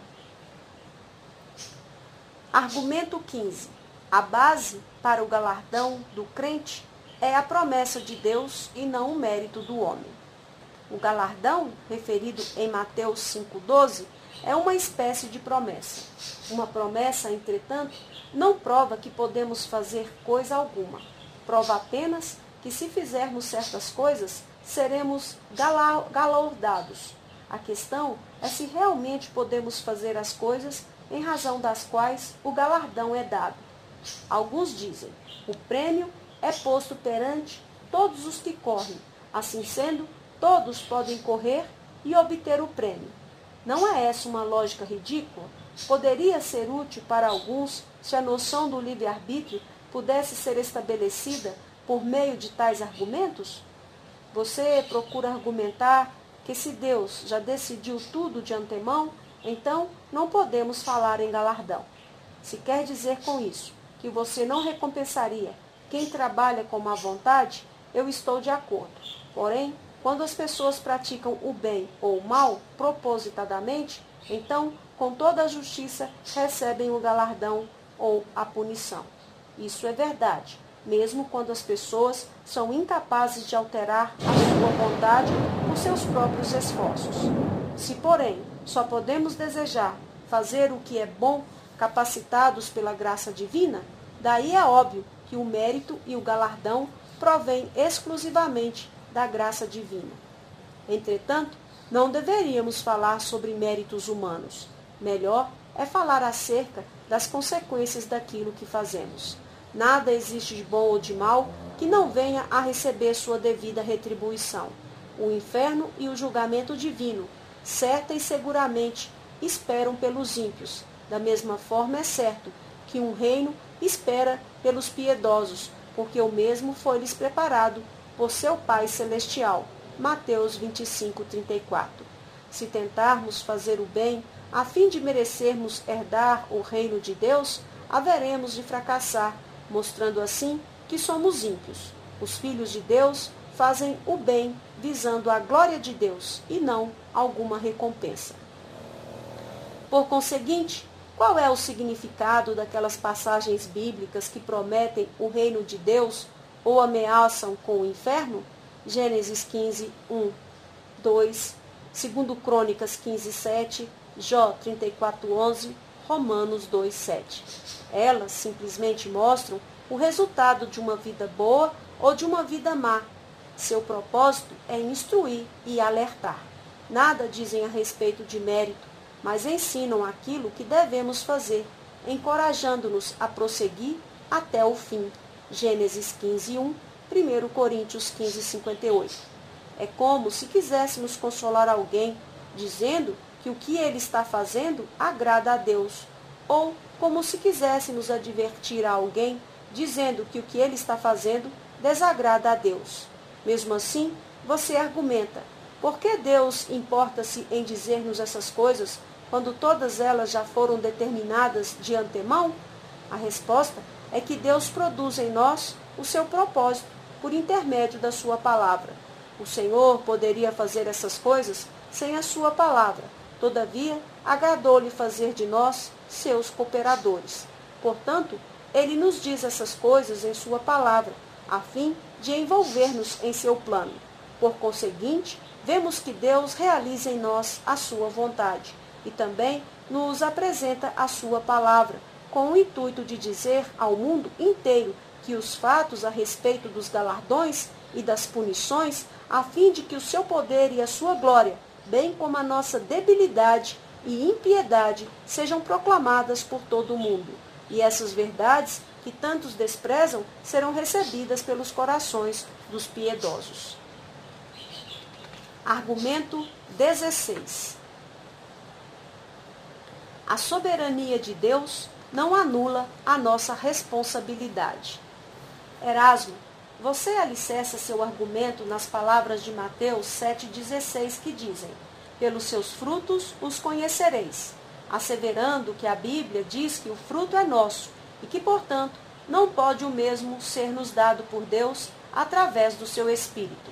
Esse é um argumento tolo, pois é dito que Cristo é nosso, embora o tenhamos recebido. Os nossos olhos são nossos, embora não os tenhamos criado. E em seguida, você usa outro argumento, alicerçado em Lucas 23, 34. Pai, perdoa-lhes, porque não sabem o que fazem. Você afirma que se a nossa vontade não é livre, então teria sido mais certo se Jesus tivesse desculpado os seus assassinos, por não terem eles livre-arbítrio e nem poderem eles agir de outra maneira. A resposta, entretanto, encontra-se nas próprias palavras de nosso Senhor. Não sabem o que fazem. Poderia ser dito ainda mais claramente que Cristo estava afirmando que seus algozes eram incapazes de querer fazer o que é bom como poderiam querer fazer aquilo que desconheciam? Nenhuma afirmativa mais forte pode ser apresentada acerca da pobreza da vontade humana. Não somente a vontade humana não pode fazer o bem, mas também nem ao menos reconhece quanto mal está fazendo, nem conhece o que consiste, no que consiste o bem. Em seguida, você usa novamente a passagem de João 1,12, mas a todos quantos o receberam, deu-lhes o poder de serem feitos filhos de Deus, a saber, aos que creem no seu nome. E argumenta que não lhes poderia ter sido conferido o direito de tornarem-se filhos de Deus, se não houvessem liberdade da vontade. Atentemos cuidadosamente ao que diz esse versículo. João fala da completa transformação de quem, sendo filho do diabo, passa a ser um filho de Deus. Esse alguém nada faz, antes é transformado em algo. Tornamos-nos filhos de Deus através da operação de Deus e não por qualquer atuação do livre-arbítrio em nós. João está nos dizendo que o evangelho da graça, que não impõe a exigência de obras, cria uma esplêndida oportunidade para todos os homens tornarem-se filhos de Deus, se vierem a crer no Senhor. Todavia, esse querer e esse crer são questões acerca das quais eles não tinham qualquer conhecimento prévio. Muito menos ainda, eles poderiam fazer essas coisas contando apenas com suas próprias forças. Os homens jamais poderiam conceber por si mesmos um evangelho que envolvesse fé em Cristo como Filho de Deus e Filho do homem. Como, portanto, poderiam eles estar dispostos ou ser capazes de receber o evangelho? João não estava anunciando as virtudes do livre-arbítrio, e sim as riquezas do reino de Deus, dadas a conhecer ao mundo inteiro através do evangelho. João também mostrou que poucos são aqueles que recebem o Evangelho exatamente porque o livre-arbítrio dos homens se lhe opõe. O poder do livre-arbítrio resume-se nisto. Satanás domina-o inteiramente, de tal maneira que o livre-arbítrio rejeita a graça de Deus e também rejeita o Espírito Santo, o qual cumpre em nós a lei, visto que o livre-arbítrio imagina que é capaz de obedecer à lei mediante os seus próprios esforços. Por fim, você cita Paulo, como apoio à sua posição. Paulo, o grande adversário da ideia do livre-arbítrio. Você usa o trecho de Romanos 2,4 ou desprezas a riqueza da sua bondade e tolerância e longanimidade, ignorando que a bondade de Deus é que te conduz ao arrependimento? E então indaga: como poderiam ser acusados de desprezar as realidades divinas aqueles que não possuem o livre-arbítrio? visto que Deus é o juiz que compele os homens a praticarem o mal, como poderia ele condená-los? Será que você não vê que as palavras de Romanos 2,4 são uma advertência cujo propósito é fazer os ímpios perceberem quão incapazes são? Tendo-os humilhado, Deus queria prepará-los para receber a sua graça.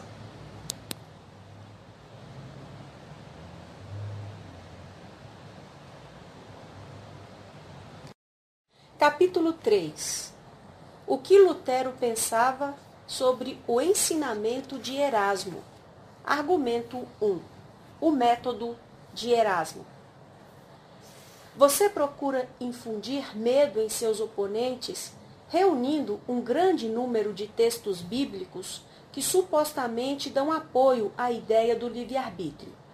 Em seguida, procura fazer-nos parecer tolos ao sugerir que só dispomos de dois textos bíblicos para nos apoiarmos: Êxodo 9 e 12 e Malaquias 1, 2 e 3. Você não parece ter ficado de modo algum impressionado pelo manuseio desses textos por Paulo em Romanos 9.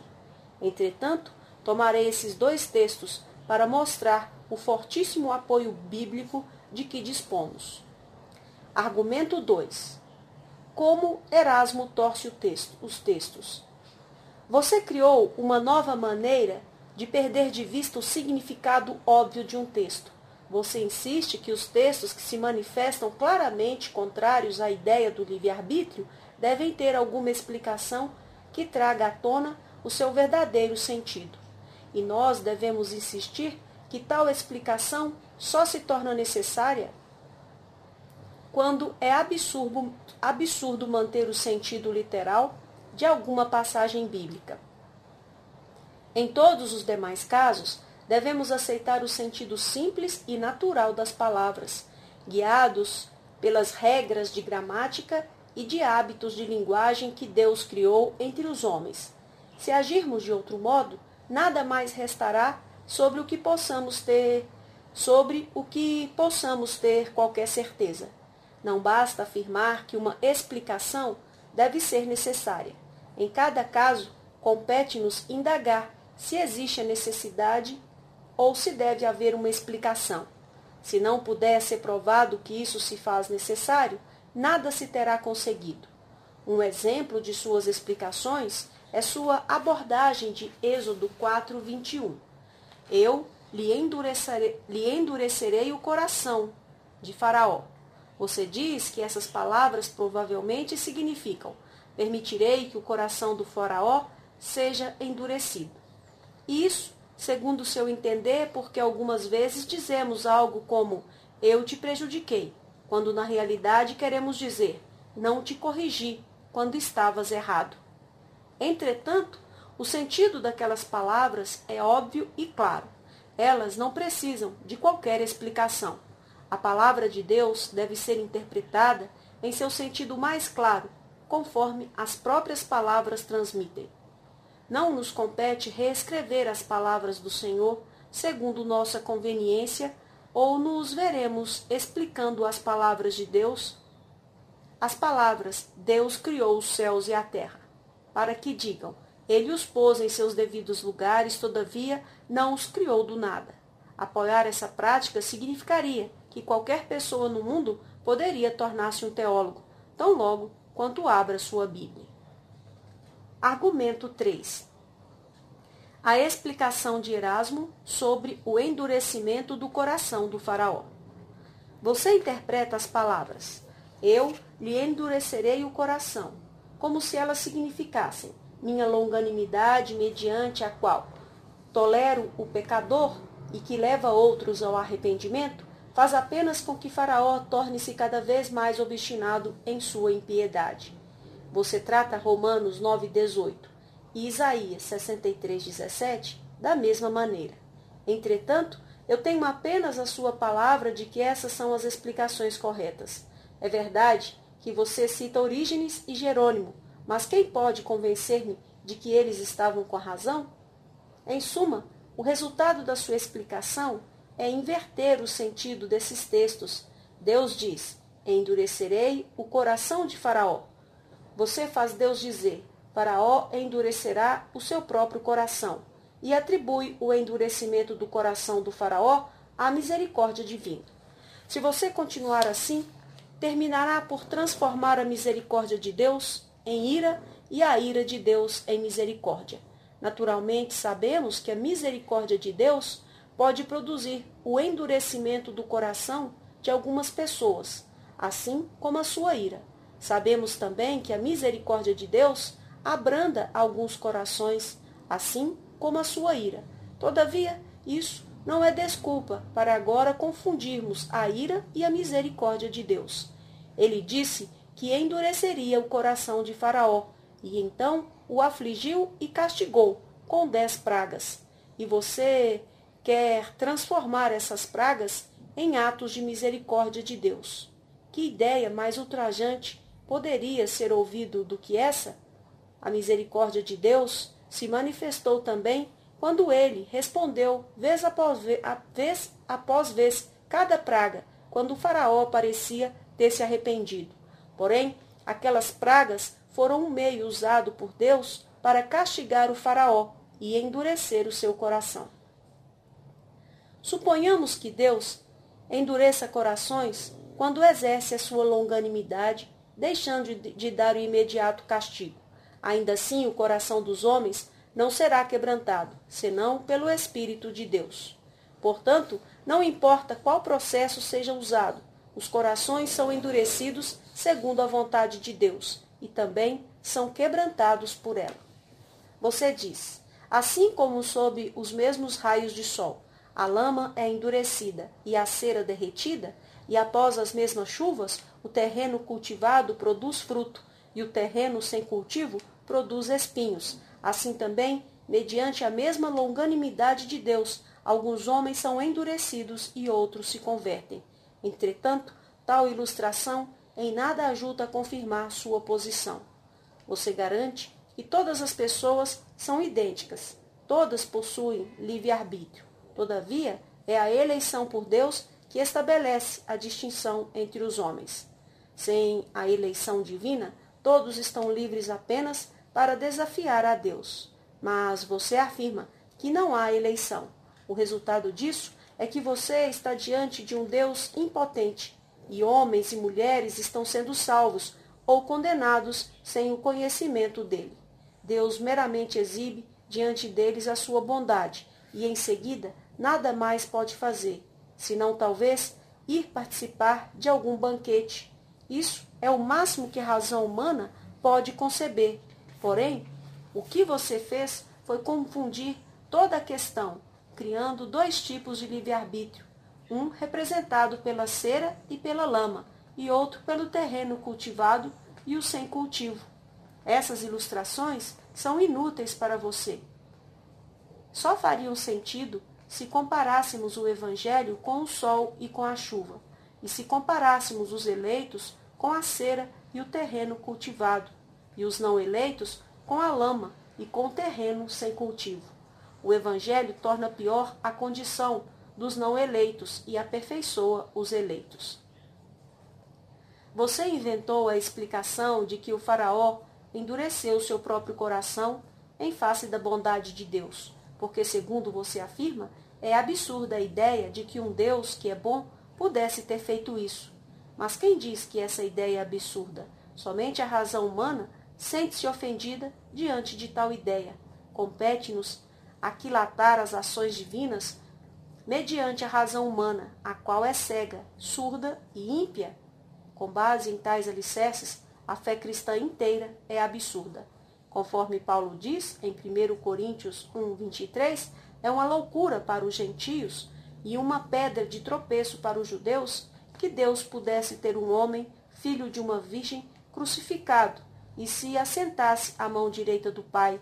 Pela razão humana, é certamente absurdo acreditar em tais coisas.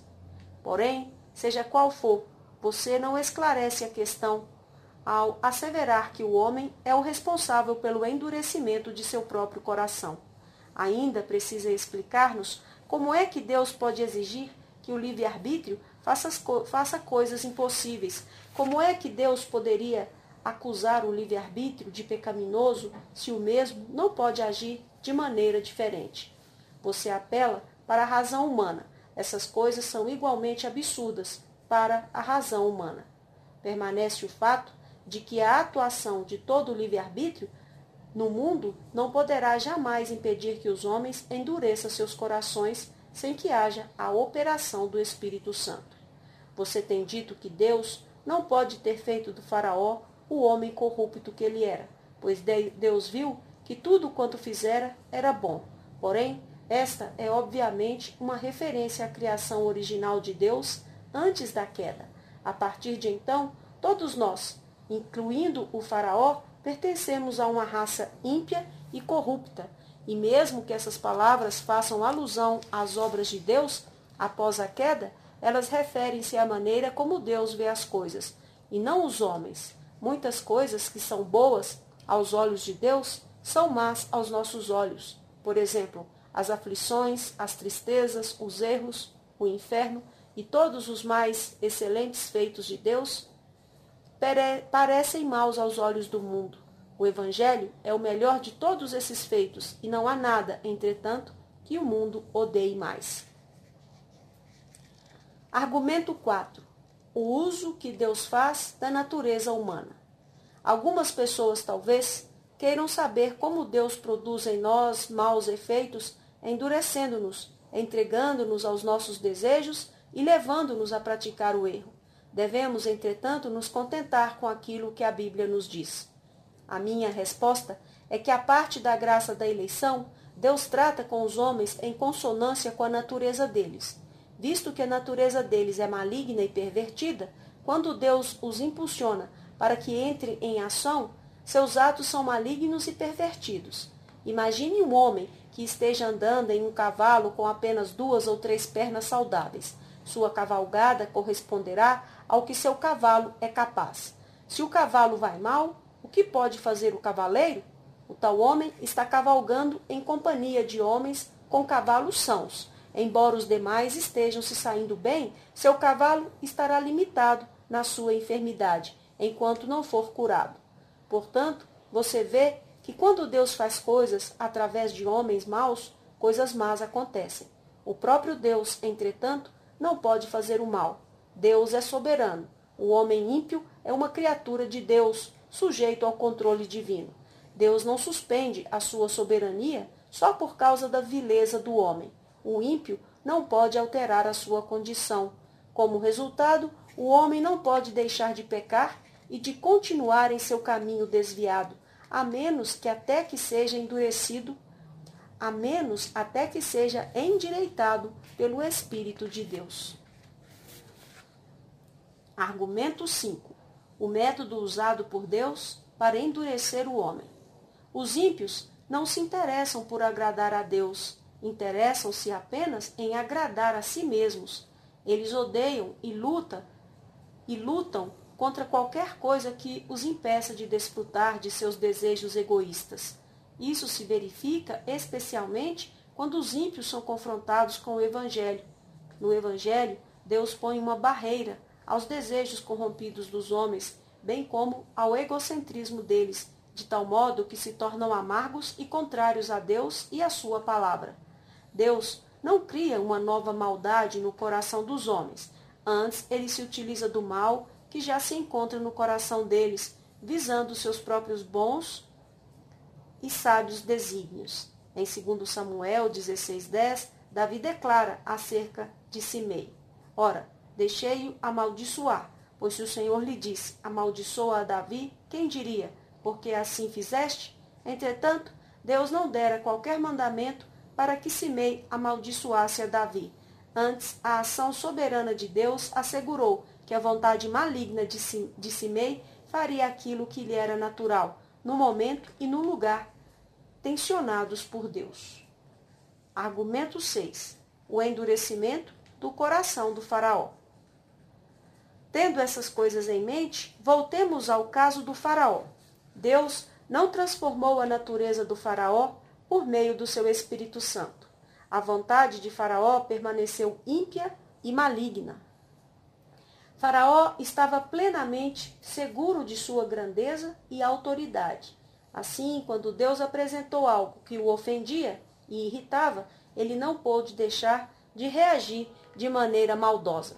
Ele foi ficando mais e mais obstinado, recusando-se a dar ouvidos à razão. As palavras das Escrituras precisam ser compreendidas em conformidade com seu sentido claro e evidente. Quando Deus disse: Endurecerei o coração de Faraó, ele estava dizendo: Farei com que o coração do Faraó se endureça. Deus, com a mais absoluta certeza, sabia e com a mais absoluta certeza declarou que o coração do Faraó se endureceria. Com idêntica certeza, Deus sabia que o Faraó não poderia impedir as ações divinas contra si. E Deus igualmente sabia que, como resultado disso, o faraó certamente tornar-se-ia pior. Uma vontade maligna pode querer somente fazer o mal, mesmo quando Deus traz algum bem para exercer uma influência benéfica. Como no caso do Evangelho, a vontade maligna só pode tornar-se pior. Ela torna-se mais endurecida, porque Deus não cessa de fazer pressão que certamente produzirá maus resultados. Isso é o mesmo que pedir a Deus que deixe de ser Deus. Não podemos realmente imaginar que Deus deixará de fazer o bem somente porque os ímpios sempre reagirão adversamente. Por que Deus não tolera a vontade perversa de pessoas como o Faraó? Essa questão toca na vontade secreta de Deus, cujos caminhos são inescrutáveis. Romanos 11, 33. Se alguém que é orientado por sua razão humana fica ofendido por causa disso, que assim seja. As queixas nada mudarão e os eleitos de Deus permanecerão inabaláveis. Poderíamos também perguntar por que Deus deixou que Adão caísse. Não devemos tentar estabelecer regras para Deus. Aquilo que Deus faz não é correto porque o aprovamos, mas porque Deus assim o desejou. A única alternativa é estabelecer um outro Criador superior a Deus. Retornemos ao texto. Você ignora o sentido claro do texto porque não o aprecia e, em seguida, apresenta sua própria explicação. Todavia, sempre devemos examinar, examinar um texto à luz do seu contexto para descobrir o alvo e o propósito do autor. O sentido claro é que Deus teria endurecido o coração do Faraó por meio das pragas. Mas você diz que esse endurecimento ocorreu por intermédio da longanimidade de Deus e não para a imediata punição do Faraó. No entanto, consideremos o contexto. Deus tinha esperado pacientemente por longo tempo, enquanto o Faraó estava infligindo grande sofrimento sobre os filhos de Israel. Obviamente que quando o Senhor disse que endureceria o coração do Faraó, tensionava algo diferente, uma mudança em sua longanimidade e não a continuação da mesma atitude longânima. Sabemos porque houve uma modificação na atitude de Deus. Ele tensionava livrar o seu povo da servidão do Egito. Queria dar ao seu povo razões adicionais para confiarem nele.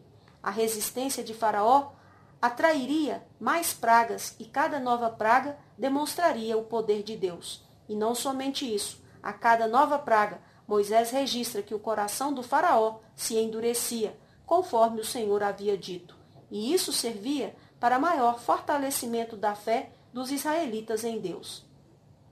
Você deseja que o Faraó tenha um arbítrio que é livre para submeter-se ou para rebelar-se, e também insiste que esse texto indica que Faraó endureceu o seu próprio coração, não Deus. Mas veja o que isso significaria. Deus seria dependente do livre-arbítrio do Faraó e não poderia ter dito com antecedência a Moisés e aos israelitas o que aconteceria. Porém, conforme a sucessão dos fatos, Deus endureceu o coração de Faraó. Deus levou Faraó à ação e Faraó não pôde agir senão em harmonia com a sua própria natureza maligna. Assim, vemos que essa passagem não pode ser usada para apoiar, mas apenas para argumentar fortemente contra o livre-arbítrio. Argumento 7. A abordagem de Erasmo sobre Romanos 9, 15 a 33.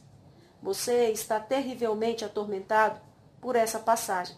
Está determinado a defender o livre-arbítrio a qualquer preço e, assim, acaba dizendo toda sorte de coisas contraditórias, especialmente acerca da presciência de Deus. Esclarecemos, esclareçamos isso.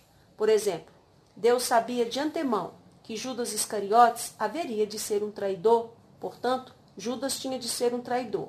Judas não tinha capacidade de agir de outro modo. Obviamente, Judas agiu espontânea e livremente, em harmonia com a sua própria natureza. Deus sabia de antemão que Judas estava predisposto a agir e trouxe a ação dele à cena no momento determinado. Em nada lhe ajuda falar sobre a chamada presciência humana, porquanto ela fica muito aquém da presciência perfeita de Deus. Sabemos, por exemplo, quando um eclipse acontecerá, mas tal eclipse não acontece porque o previmos. Porém, quando Deus prevê alguma coisa, ela acontece porque ele assim previra. Se você não aceita isso, mina todas as ameaças e promessas de Deus. Você nega o próprio Deus. Em dado momento, você teve o bom senso de admitir que Paulo ensina que Deus quer aquilo que prevê, e aquilo obri obrigatoriamente acontece. Mas então você estraga tudo dizendo que acha isso difícil de aceitar. Assim, tenta escapar dessa conclusão, afirmando que Paulo não explicou o ponto mais somente repreendeu quem estava argumentando com ele. Romanos 9, 20. Não é essa a forma de manusear os textos sagrados. Um exame do texto mostrará que Paulo explica a questão. De fato, não teria havido razão alguma para a reprimenda se não houvesse pessoas argumentando contra a sua explanação. Paulo cita Êxodo 33, 19. Farei passar toda a minha bondade diante de ti e te proclamarei o nome do Senhor. Terei misericórdia de quem eu tiver misericórdia, e me compadecerei de quem eu me compadecer. Em seguida, o apóstolo explica que os atos divinos de misericórdia ou de endurecimento não dependem em coisa alguma da vontade do homem, mas exclusivamente do próprio Deus. Paulo deixou claro que a presciência de Deus determina as ações realizadas pelos homens. Naturalmente, se tentarmos provar tanto a presciência de Deus como o livre-arbítrio humano ao mesmo tempo, teremos problemas. É como tentar demonstrar que certo algarismo é ao mesmo tempo um 9 e um 10. A repreensão de Paulo se aplica àqueles que são contra o fato de que ninguém possui livre-arbítrio. É nesse ponto que devemos adorar a majestade do Senhor em sua imponência e notáveis julgamentos e dizer: faça-se a tua vontade, assim na terra como no céu. Mateus 6:10. Argumento 8. A razão naturalmente deve admitir a soberania da vontade de Deus. A razão natural precisa admitir que Deus seria uma divindade muito débil e patética se a sua presciência fosse indigna de confiança e se pudesse ser contrariada pelos acontecimentos. Naturalmente, os homens objetarão ao pensamento que Deus é que é bom, ao passo os possa abandonar, endurecer e condenar, como se ele tivesse prazer com os pecados e tormento eterno deles. Já tropecei eu mesmo nesse ponto, por mais de uma vez, caindo no mais profundo poço de desespero, desejando nunca ter nascido. Isso sucedeu antes de eu reconhecer quão saudável é esse desespero e quão próximo ele está da graça divina. Essa é a razão pela qual os homens têm tentado encontrar explicações e manter seus próprios raciocínios em detrimento do que é plenamente ensinado pela palavra de Deus. Porém, mesmo, mesmo que os, rea, os raciocínios da incredulidade se sintam ofendidos, eles são forçados a admitir a soberania da vontade de Deus, ainda que a Bíblia não existisse.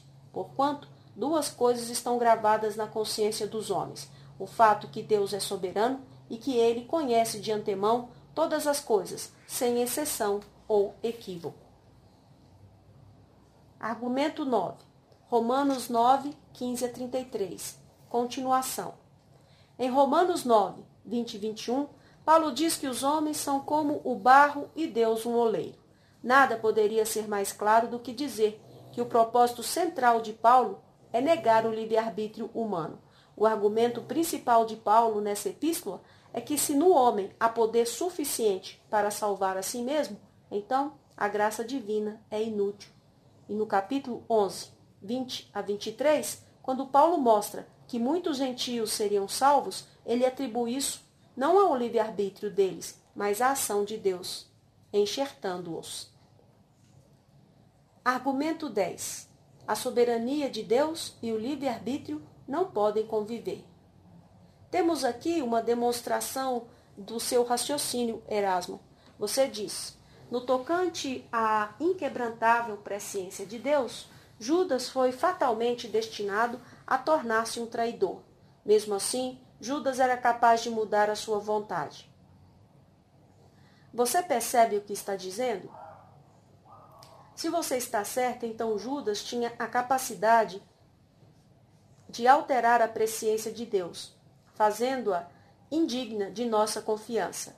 Entretanto, você não trata com o problema. Você age como um capitão que conduz o seu exército até o campo de batalha, para então abandoná-lo quando sua ajuda é mais necessária. Você passa a falar sobre algo diferente, se a vontade do homem é perturbada pela soberania de Deus. Eu faço uma pergunta, mas você responde outra. Porém, não deixarei escapar do anzol tão facilmente. Você precisa enfrentar seu próprio dilema. Como é que esses dois conceitos podem concordar? Judas pode desejar não trair, e Judas deve necessariamente desejar trair? Não são duas ideias diretamente opostas e contraditórias? Argumento 11. A abordagem de Erasmo sobre Malaquias 1, 2 e 3. Agora, precisamos voltar para o segundo dos dois textos que você admite que talvez dê apoio à minha posição sobre o livre-arbítrio, embora você realmente negue que assim seja. Qual é o seu argumento? Lemos em Gênesis 25, 23. E o mais velho servirá ao mais moço e a sua explicação é algo como: corretamente compreendida, essa passagem não diz respeito à salvação, pois Deus pode querer que um homem seja um servo e um mendigo, sem que seja rejeitado para a salvação eterna. Que mente escorregadia você tem ao tentar escapar da verdade, mas você não pode escapar. Pense no uso que Paulo fez desse texto em Romanos 9, 12 e 13. Estaria Paulo torcendo as Escrituras ao mesmo tempo em que lançava os fundamentos da doutrina cristã? Certamente que não. Jerônimo ousou comentar. As coisas têm uma força nos escritos de Paulo que não possui em seu contexto original. Jerônimo pode dizer tal coisa, mas isso não prova nada. Pessoas como Jerônimo nem compreendem Paulo e nem os trechos bíblicos por eles citados. Não posso concordar que Gênesis 25, 21 e 23 refira-se somente a uma pessoa que serve a outra. Contudo, suponhamos que alguns momentos que assim fosse, mesmo assim, podemos perceber que Paulo citou corretamente a passagem para demonstrar que não havia mérito nem em Jacó, nem em Esaú. Paulo estava discutindo se o que foi relatado a respeito deles foi obtido pelos méritos do livre-arbítrio, e mostra que não foi assim. Tudo foi determinado antes que eles nascessem.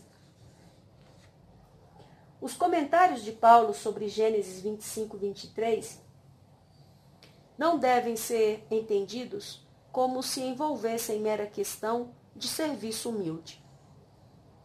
Estão envolvidas questões de salvação eterna. Jacó fez parte do povo de Deus. A promessa feita a ele incluía tudo quanto pertence ao povo de Deus: a bênção, a palavra, o Espírito Santo, a promessa e o reino eterno de Cristo. Isso é confirmado em Gênesis 27, 27 e versículos seguintes. Por conseguinte, a nossa resposta a Jerônimo é que todas as passagens citadas pelos apóstolos têm mais força em seus contextos originais do que em seus comentários. Como em Malaquias 1, 2 e 3, que Paulo também cita: Eu vos tenho amado, diz o Senhor, mas vós dizeis: Em que nos tem amado? Não foi Esaú, irmão de Jacó, disse o Senhor. Todavia, amei a Jacó, porém aborreci a Esaú, e fiz dos meus montes uma assolação, e dei a sua herança aos chacais do deserto. Você, Erasmo, tenta de três maneiras diferentes escapar do claro sentido dessas palavras. Na primeira, você diz que não podemos entender literalmente essas palavras, porque o amor e a ira de Deus diferem do amor e do ódio humanos, não tendo neles qualquer traço das paixões humanas. Ora, todos sabem que o amor e a ira de Deus não se assemelham às paixões humanas. Porém, a questão com que ora nos defrontamos não requer que perguntemos como Deus ama ou odeia, mas por que Deus ama ou odeia. Porém, Visto que você prefere desviar a atenção para como Deus ama ou odeia, vejamos por um momento se isso colabora com a sua posição. De fato, não a ajuda em nada. O amor e a ira de Deus não estão sujeitos a alterações conforme ocorre conosco.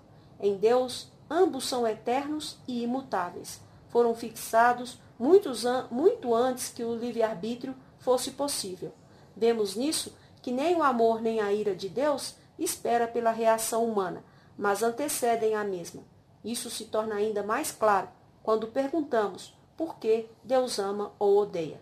O que poderia ter feito Deus amar a Jacó ou odiar a Esaú? Certamente não por qualquer coisa que eles tivessem feito, pois a atitude de Deus para com eles foi estabelecida e declarada antes mesmo de terem nascido, e não havia muita atuação do livre-arbítrio naquela ocasião. A sua segunda tentativa para escapar do claro sentido das palavras é que você diz que Malaquias não parece estar falando da ira mediante a qual somos eternamente condenados. Você sugere que Malaquias está falando apenas das dificuldades experimentadas aqui na terra. Uma vez mais, esta é uma sugestão caluniosa de que Paulo está usando erroneamente as Escrituras. Novamente, vejamos se a tentativa de escapar do sentido claro das palavras ajuda a sua posição. Sem dúvida, o ponto de Paulo nesses versículos é enfatizar a completa ausência do mérito ou do exercício do livre-arbítrio. Mesmo que Paulo esteja somente tratando com coisas experimentadas na terra, ele continua usando uma ilustração apropriada da vida de Jacó e Isaú. Seja como for, é falso sugerir que Malaquias refere-se somente a coisas experimentadas na terra. O contexto da passagem demonstra que seu propósito é repreender o povo de Israel porque eles não correspondiam ao amor que Deus tinha por eles. O amor de Deus envolvia mais do que as bênçãos terrenas, pois essa passagem mostra que o nosso Deus é o Deus de todas as coisas. Ele não se contentava em ser um Deus que recebe uma adoração parcial a quem se oferecesse um animal doente, o dilacerado, o coxo e o enfermo. Malaquias 1:13.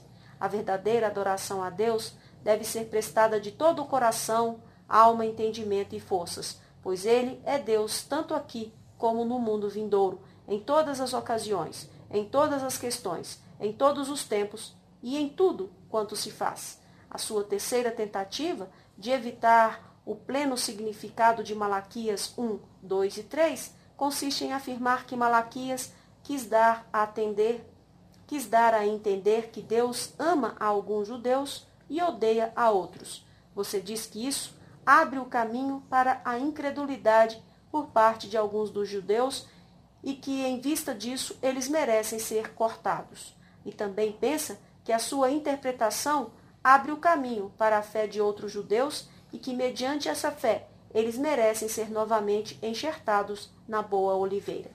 Você não sabe o que está falando. Sei perfeitamente bem que os homens são cortados por causa da incredulidade e enxertados pela fé, e que devem ser encorajados e motivados a crer. Entretanto, isso não tem nada a ver com crer ou não crer através do poder do livre-arbítrio.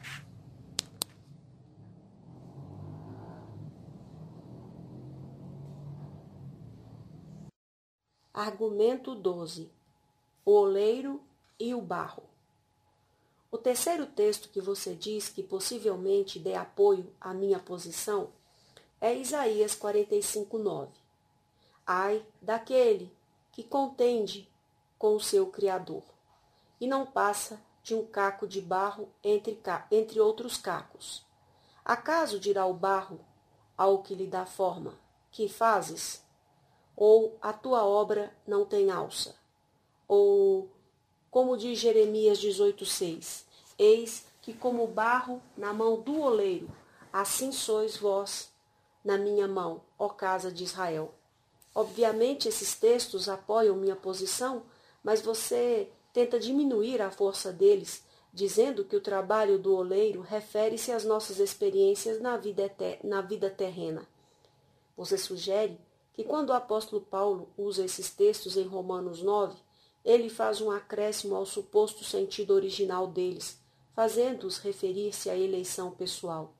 Isso é caluniar a Paulo. Em seguida, você aumenta ainda mais sua confusão ao referir-se a 2 Timóteo 2, 20 e 21.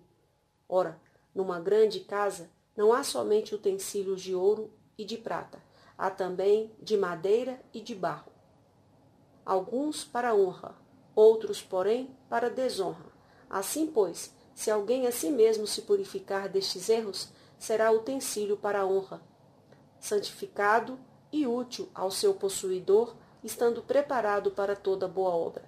Você afirma que Paulo estava escrevendo sobre o mesmo tema de Isaías 45, 9, Jeremias 18, 6 e Romanos 9 e passa a ridicularizar a ideia de um vaso de barro que se purifica a si mesmo. No entanto, diz que Paulo ordena ao vaso agir assim e prova para a sua satisfação pessoal que, em vista disso, o vaso representa os homens, que são dotados de livre-arbítrio. A minha resposta é que Paulo, em 2 Timóteo 2, 20 e 21, não estava aludindo ao mesmo tema, como nos outros textos, Estava usando uma cena doméstica a fim de ilustrar um tema totalmente diferente: a piedade pessoal do crente. Além do mais, quem recebe ordens para agir não são meros vasos, e sim os crentes. Os crentes é que precisam purificar-se de tudo quanto desonra a Deus. No tocante aos vasos, alguns são honrosos e outros não. Mas quem decide o uso que será dado a cada um deles é o proprietário dos mesmos, e não os, os próprios objetos. Argumento 13. A justiça de Deus. Agora você apela para o raciocínio humano. Não pode aceitar o direito que Deus tem de lançar os ímpios no fogo eterno, pois conforme você sugere, isso não é razoável, porque Deus criou os ímpios conforme eles são. E assim a verdade vem à tona. Você assume a mesma postura dos queixosos que Paulo cita em Romanos 9, 19, de que se queixa ele, Deus ainda? Pois quem jamais resistiu à sua vontade? Isto posto, a razão humana demanda que Deus haja de acordo com as ideias humanas acerca do que é certo e do que é errado. E o soberano que criou todas as coisas deve submeter-se à sua própria criação. Então, regras devem ser estabelecidas pelas quais Deus só possa condenar aqueles que, segundo o nosso parecer, merecem ser condenados. Quando Deus salva aqueles que merecem a condenação, ninguém reclama. Mas quando Deus os condena, ouve-se um grande protesto. Nisso se manifesta a perversidade do coração humano. Quando os homens raciocinam dessa maneira, eles estão deixando de louvar a Deus como Deus. Estão furtando de Deus o seu direito soberano. Senão poderemos compreender como um Deus justo pode salvar a homens ímpios, até que cheguemos no céu, como entenderíamos que um Deus justo pode condenar os ímpios? Não obstante, a fé continuará a crer que assim sucede, até um dia em que o Filho do Homem for revelado. Argumento 14. Paulo atribuía a salvação do homem exclusivamente a Deus. Não há contradições nas Escrituras, senão aquelas que você cria com suas explicações. É desse modo que as confusões surgem. Por exemplo, não existe contradição entre se alguém a si mesmo se purificar, segundo Timóteo 2, 20 a 21. E Deus é quem opera tudo, 1 Coríntios 12, 6. O primeiro texto simplesmente esclarece o que o homem deve fazer. Isso não significa que ele tenha a capacidade para fazê-lo mediante o livre-arbítrio, sem a ação da graça. Eu sei que você está convencido de que quando o mandamento é dado, isso implica na capacidade para obedecer, mas isso é um contrassenso. O segundo texto estabelece claramente que todas as coisas são obras de Deus. Não há contradição. Paulo é consistente em todos os seus ensinos de que a salvação dos homens se dá exclusivamente através do poder de Deus. Capítulo 4 Comentário de Lutero sobre o estudo de Erasmo acerca de textos que negam o livre-arbítrio. Argumento 1. Gênesis 6, 3. O meu espírito não agirá para sempre no homem, pois este é carnal. Em primeiro lugar, você argumenta que a palavra carnal, neste verso, significa a fraqueza humana. Todavia, o sentido desse termo é o mesmo de 1 Coríntios 3, de 1 a 3, onde Paulo chama os coríntios de carnais ou mundanos. Paulo não está se referindo à fraqueza, mas à corrupção. No trecho citado, Moisés está se referindo a homens que se casavam movidos por mera concupiscência, os quais estavam enchendo a terra de violência a ponto de o Espírito de Deus não mais suportá-los. Você observará que nas Escrituras Sempre que a palavra carne é contrastada com a palavra espírito, ela significa tudo aquilo que se opõe ao Espírito de Deus. Somente quando a palavra carne é usada isoladamente é que se refere ao corpo físico. À vista disso, essa passagem tem o seguinte significado: Meu espírito que está em Noé e em outros homens santos repreende os ímpios através da palavra pregada e através de suas vidas piedosas. Porém, isso é inútil, pois os ímpios estão cegos e endurecidos pela carne. E quanto mais são julgados, piores se tornam. Isto sempre acontece, e é óbvio que se os homens vão de mal a pior, mesmo quando o Espírito de Deus opera entre eles, então são totalmente impotentes sem o Espírito. O livre-arbítrio não pode fazer nada além de pecar. Em seguida, você nos informa que o texto não se refere a todos os homens, mas somente àqueles que viveram naquela época.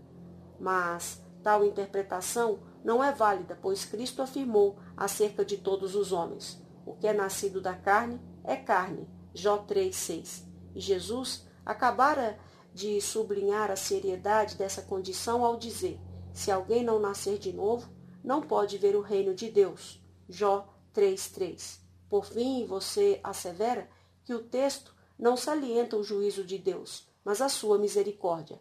Porém, tudo quanto você precisa fazer é ler o que vem antes e depois do texto. Não pode haver dúvida de que estas são as palavras de um Deus indignado. Portanto, esse texto se opõe ao livre-arbítrio e demonstra que no homem não há poder para fazer o bem, mas somente para merecer o juízo de Deus. Argumento 2. Gênesis 8, 21. Porque é mau o desígnio íntimo do homem, desde a sua mocidade. Ver também Gênesis 6, 5. Era continuamente mau todo o desígnio do seu coração, do homem. Você procura esquivar-se do sentido evidente desse texto ao dizer que há uma disposição para o mal na maioria das pessoas, mas que isso não lhes furta a liberdade da vontade. No entanto, Deus fala aqui sobre todos os homens e não somente acerca da maioria deles. Desde o dilúvio, Deus está dizendo que não mais trataria os homens conforme eles merecem ser tratados. Se os tratassem assim, nenhum deles seria salvo. Tanto antes quanto após o dilúvio, Deus declarou que todos os homens são maus, e não apenas alguns deles. Você parece considerar o pecado no homem como coisa de pequena importância, como se fosse algo que pudesse ser facilmente corrigido. Entretanto, essa passagem está dizendo que toda a energia da vontade humana está em praticar o mal. Porque você não examina o texto hebraico original? Moisés de fato escreveu: E viu o Senhor que a maldade do homem se multiplicara sobre a terra, e que era continuamente mal todo o desígnio do seu coração. Gênesis 6, 5. Isso não é meramente uma tendência para o mal. Deus ensina que coisa alguma, senão a malignidade, é concebida ou imaginada pelo homem durante toda a sua vida. No entanto, você poderia retrucar. Nesse caso, por que Deus dá ao homem tempo para arrepender-se, se o homem não é capaz de arrepender-se? A resposta, conforme já reitera reiteramos antes, é que o fato de Deus nos dar mandamento não implica incapacidade para obedecer. Deus nos diz qual é nosso dever, não a fim de provar que podemos observá-lo, mas a fim de humilhar-nos até que admitamos nossa incapacidade. Argumento 3. Isaías 40, 1, 2. Consolai, consolai o meu povo, diz o vosso Deus. Falai ao coração de Jerusalém, bradai-lhe que já é fim do tempo da sua milícia, que a sua iniquidade está perdoada e que já recebeu em dobro da mão do Senhor por todos os seus pecados. Essa passagem significa que o perdão de Deus é dado àqueles que são totalmente incapazes de obtê-lo ou merecê-lo em qualquer sentido. Você, entretanto, discorda disso. Insiste que o que está em pauta é a vingança de Deus contra os nossos pecados e não a sua graça. Contudo, quando voltamos-nos para o Novo Testamento, descobrimos que esse trecho fala sobre o perdão do pecado, proclamado pelo Evangelho. Analisemos o texto. Suponho que a palavra consolo não signifique a execução do julgamento de Deus. Em seguida, o texto diz: Falai ao coração de Jerusalém.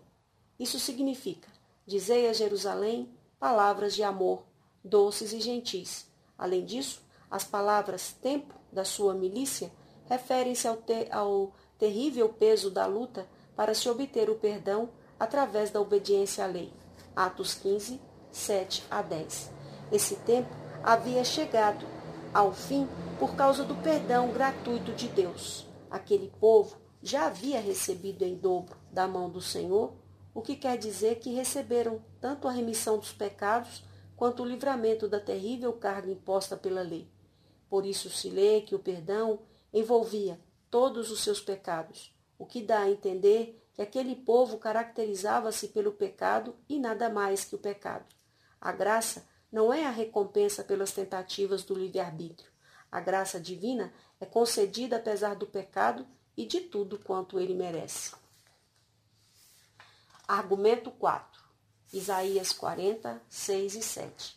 Uma voz diz: Clama, e alguém pergunta: Que hei de clamar? Toda a carne é erva, e toda a sua glória como a flor da erva. Seca-se a erva e caem as flores, soprando nelas o hálito do Senhor. Na verdade, o povo é erva. Você diz que a palavra hálito, neste trecho bíblico, indica a ira de Deus e que a palavra carne indica a fraqueza do homem que não dispõe de qualquer poder contra Deus. Mas será que a ira de Deus não teria outra coisa para tratar senão a infeliz debilidade humana? Ou, pelo contrário, o homem não deveria ser fortalecido? Depois disso, você afirma que as palavras flor da erva significam a glória que se deriva da prosperidade quanto às coisas materiais. Mas é impossível que tal interpretação esteja correta. Os judeus gloriavam-se de seu templo, da circuncisão e dos holocaustos. Os gregos, os gregos gloriavam-se em sua sabedoria. Portanto, o que é disperso pelo sopro do Espírito de Deus é assim chamada justiça pelas obras, bem como a sabedoria humana. Isso é confirmado pela alusão que Isaías faz a toda a carne. Somente algumas pessoas gloriam-se na prosperidade material, mas todos os homens, muito naturalmente, gloriam-se de seus feitos e de sua sabedoria. A essa altura é importante darmos atenção à passagem de João 3,6. O que é nascido da carne é carne, e o que é nascido do Espírito é Espírito. Este texto nos mostra claramente que tudo aquilo que não nasceu do Espírito de Deus é carne. Isso não quer dizer que somente uma porção, ou mesmo uma grande porção, do homem natural consiste em carne.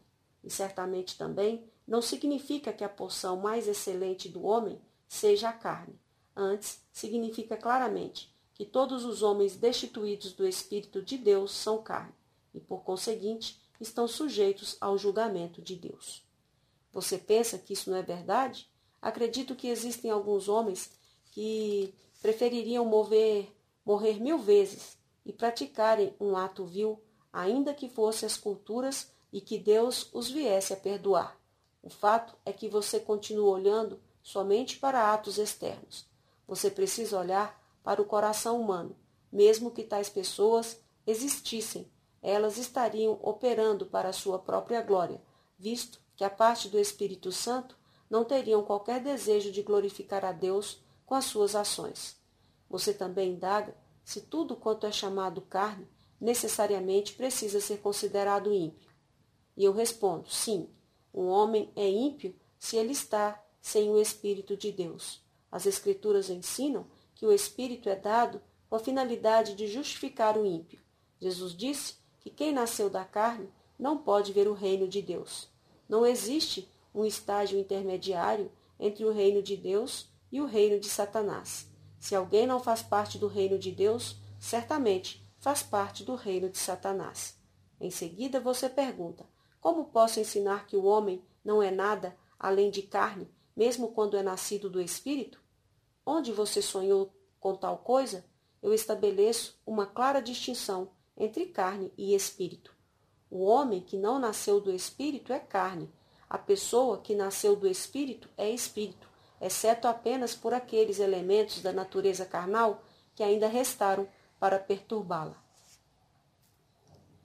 Argumento 5. Jeremias 10, 23. Eu sei, ó Senhor, que não cabe ao homem determinar o seu caminho, nem ao que caminha o dirigir os seus passos. Uma vez mais, você distorce o claro sentido do texto. Você afirma que essas palavras significam que Deus e não o homem é o causador de acontecimentos que têm um final feliz e que isso nada tem a ver com a ideia do livre-arbítrio. Mas, porventura, as palavras de Jeremias precisam de qualquer explicação? É óbvio que Jeremias simplesmente quis dizer que a obstinação do povo ao rejeitar a palavra de Deus o havia convencido de que o homem, por força própria, é incapaz de praticar o que é direito. Porém, mesmo supondo que a sua ideia esteja correta, que benefício procede dela? Pois se um homem não pode fazer meros eventos naturais terminarem de modo feliz, como poderia fazer qualquer coisa, coisa proveitosa no que concerne ao seu destino espiritual? Você ainda argumenta que muitas pessoas conhecem a necessidade da graça de Deus para viverem corretamente, afirmando que elas buscam essa graça, orando diariamente pela ajuda divina, e que, ao assim fazerem, estão lançando mão do esforço humano. Mas nem por isso você está comprovando o poder do livre-arbítrio, pois quem solicitará a ajuda do Senhor, senão aqueles em quem habita o Espírito Santo? Aquele que ora, assim o faz, pelo Espírito de Deus. Romanos 8, 26 e 27. Argumento 6. Provérbios 16, 1. O coração do homem pode fazer planos, mas a resposta certa dos lábios vem do Senhor.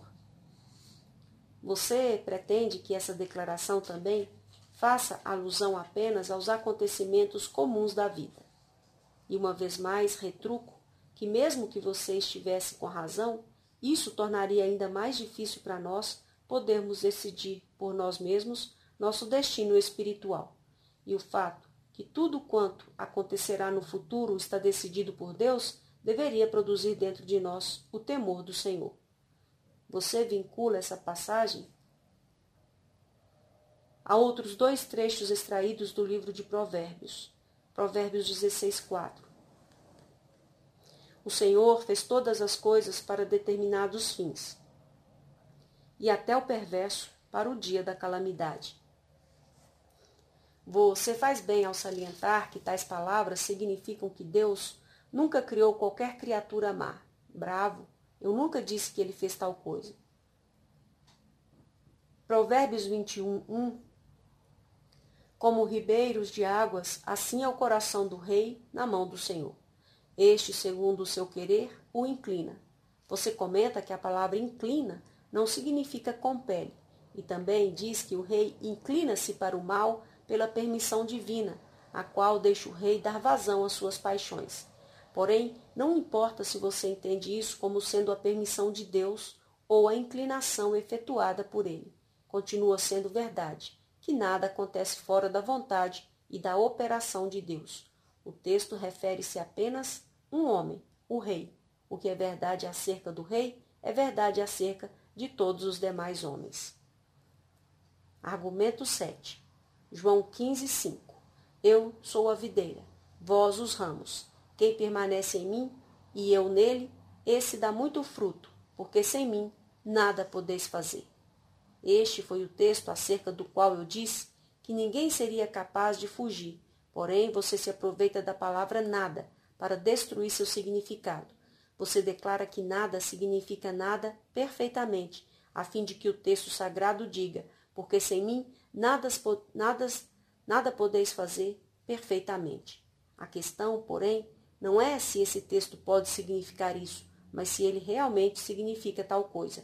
De acordo com a sua explicação, sem Cristo podemos fazer um pouco, mesmo que imperfeitamente. Desse modo, suponho que quando João 1,3 diz se sem ele nada do que foi feito se fez, isso significa sem ele foi feito um pouco, mesmo que imperfeitamente. Quanta ignorância! É extremamente perigoso manusear assim as Escrituras. Não é essa a maneira de chegar à consciência dos homens.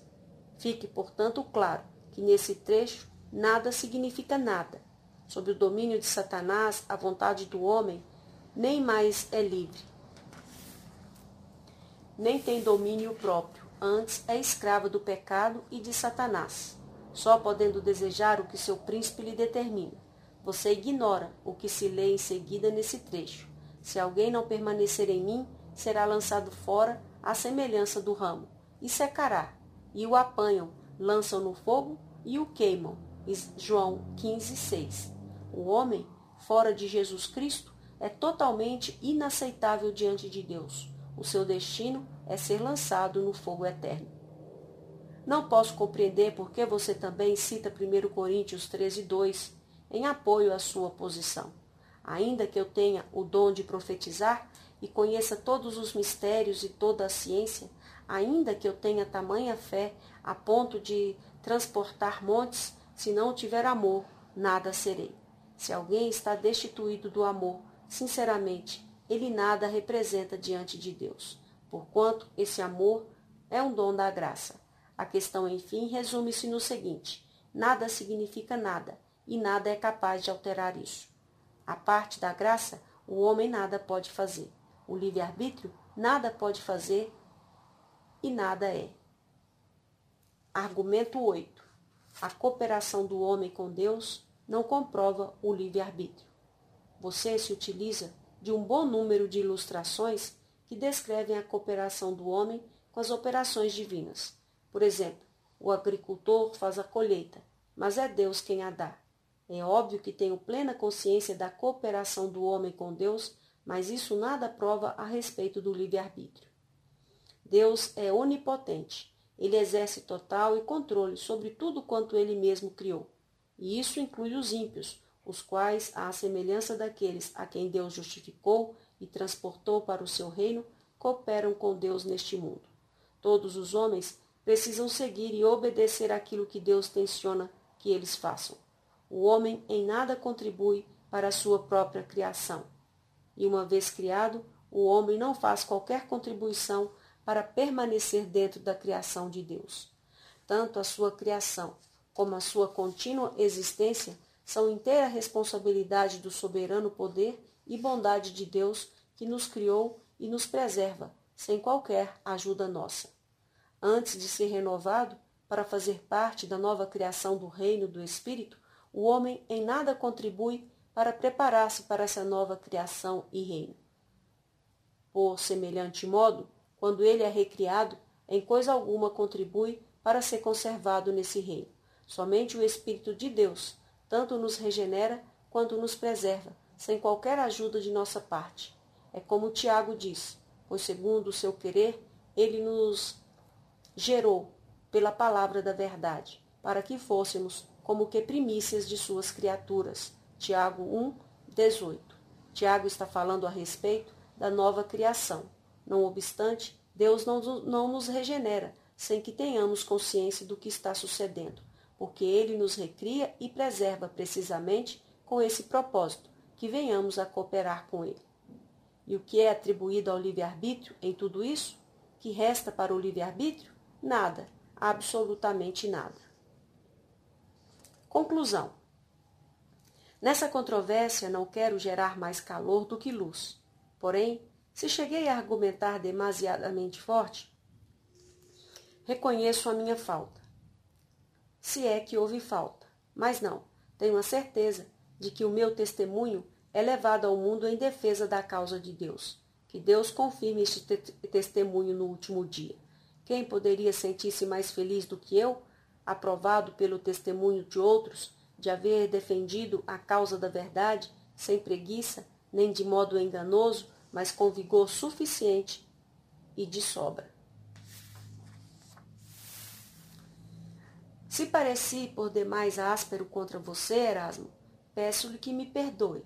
Não agi assim movido por má vontade, mas a minha única preocupação era que, devido à importância do seu nome, você tivesse danificando a casa de Cristo. E quem pode governar sempre a sua pena, especialmente na ocasião de demonstrar zelo? Você mesmo frequentemente lança dardos inflamados contra mim. Mas essas coisas não, pá, não pesam realmente no debate, e nós que participamos dele devemos perdoar-nos mutuamente por causa dessas coisas. Somos apenas homens, e nada existe em nós que não faça parte das características da humanidade. Que o Senhor, a quem pertence esta causa, abra seus olhos e o ajude a glorificá-lo. Amém. Post-scriptum História posterior da controvérsia e sua importância atual. Que importância há para o leitor do século XXI a controvérsia por detrás do livro de Lutero? a escravidão da vontade? Durante a leitura dessa versão sumariada e simplificada, É possível que você tenha ficado impressionado com a grande habilidade de Lutero no debate. Porém, o que realmente deve nos interessar é se a posição por ele defendida é mesmo ensinada pelas Escrituras. Se o que ele escreveu é o ensino da palavra de Deus, então precisamos dar-lhe atenção nesses nossos dias. Algumas pessoas simplesmente chegarão à conclusão de que aquilo que Lutero escreveu chama-se atualmente calvinismo, e isso fará com que ignorem o assunto. A Igreja Luterana de nossos dias parece estar fazendo exatamente isso, e não há dúvida de que muitos cristãos evangélicos na atualidade farão a mesma coisa. Quando estudamos sobre o período da Reforma, torna-se nos patente que os líderes do protestantismo, Lutero, Calvino, Booker, Beza, Melanchthon, John Knox, concordavam que o homem, por sua própria natureza, é incapaz de fazer qualquer coisa que contribua para a sua salvação e que Deus é absolutamente soberano na sua graça. Os reformadores podem ter diferido a respeito de outras coisas, mas todos concordavam quanto a isso. Estaríamos expressando a verdade ao dizer que essa era verdadeiramente a doutrina fundamental da reforma. Com grande frequência, percebe-se que a doutrina da justificação pela fé seja a verdade central da teologia reformada. Mas os reformadores, ao retornarem ao ensino do apóstolo Paulo, enfatizaram que a salvação do pecador deve-se inteiramente à graça de Deus. A doutrina da justificação pela fé é importante, porquanto salvaguarda o princípio que afirma que o homem é um pecador totalmente incapaz, que só pode ser salvo mediante a graça divina. Porém, a verdade central da reforma é que a graça de Deus é soberana e é conferida gratuitamente. Nunca cessou totalmente a oposição contra a posição assumida pelos reformadores. Chegou mesmo a bramir fortemente dentro da heresia arminiana a qual nega que o homem seja totalmente incapaz, sugerindo que a salvação realmente depende de algo que fazemos por nós mesmos. Esses princípios foram ensinados por um homem de nome Jacó Armínio, que era professor de teologia da, da Universidade de Leiden, na Holanda, no ano de 1603.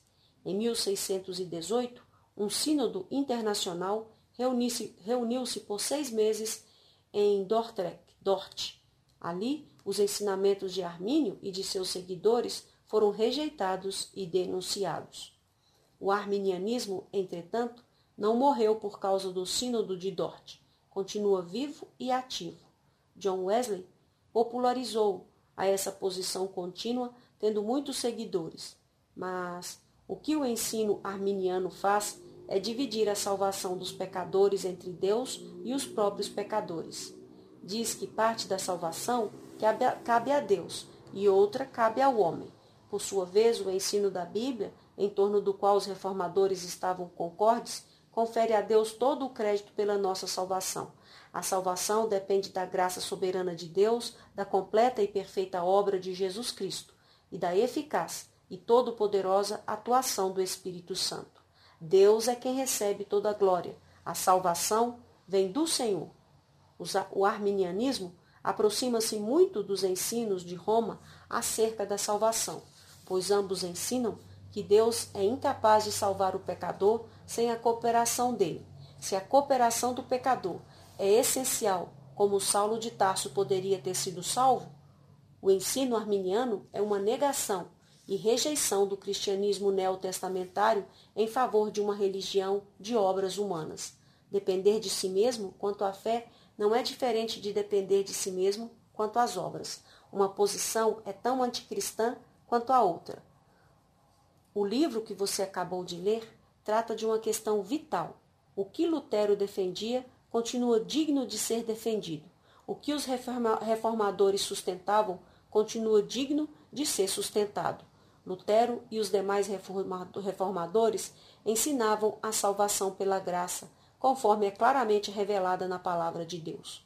Não há questão mais importante do que essa em nossos dias. O que Lutero escreveu continua sendo necessário hoje. A palavra de Deus nunca se torna obsoleta e Deus continua falando aos homens hoje, como sempre o fez. Terminamos aqui a leitura do livro Nascidos Escravos, de Martinho Lutero.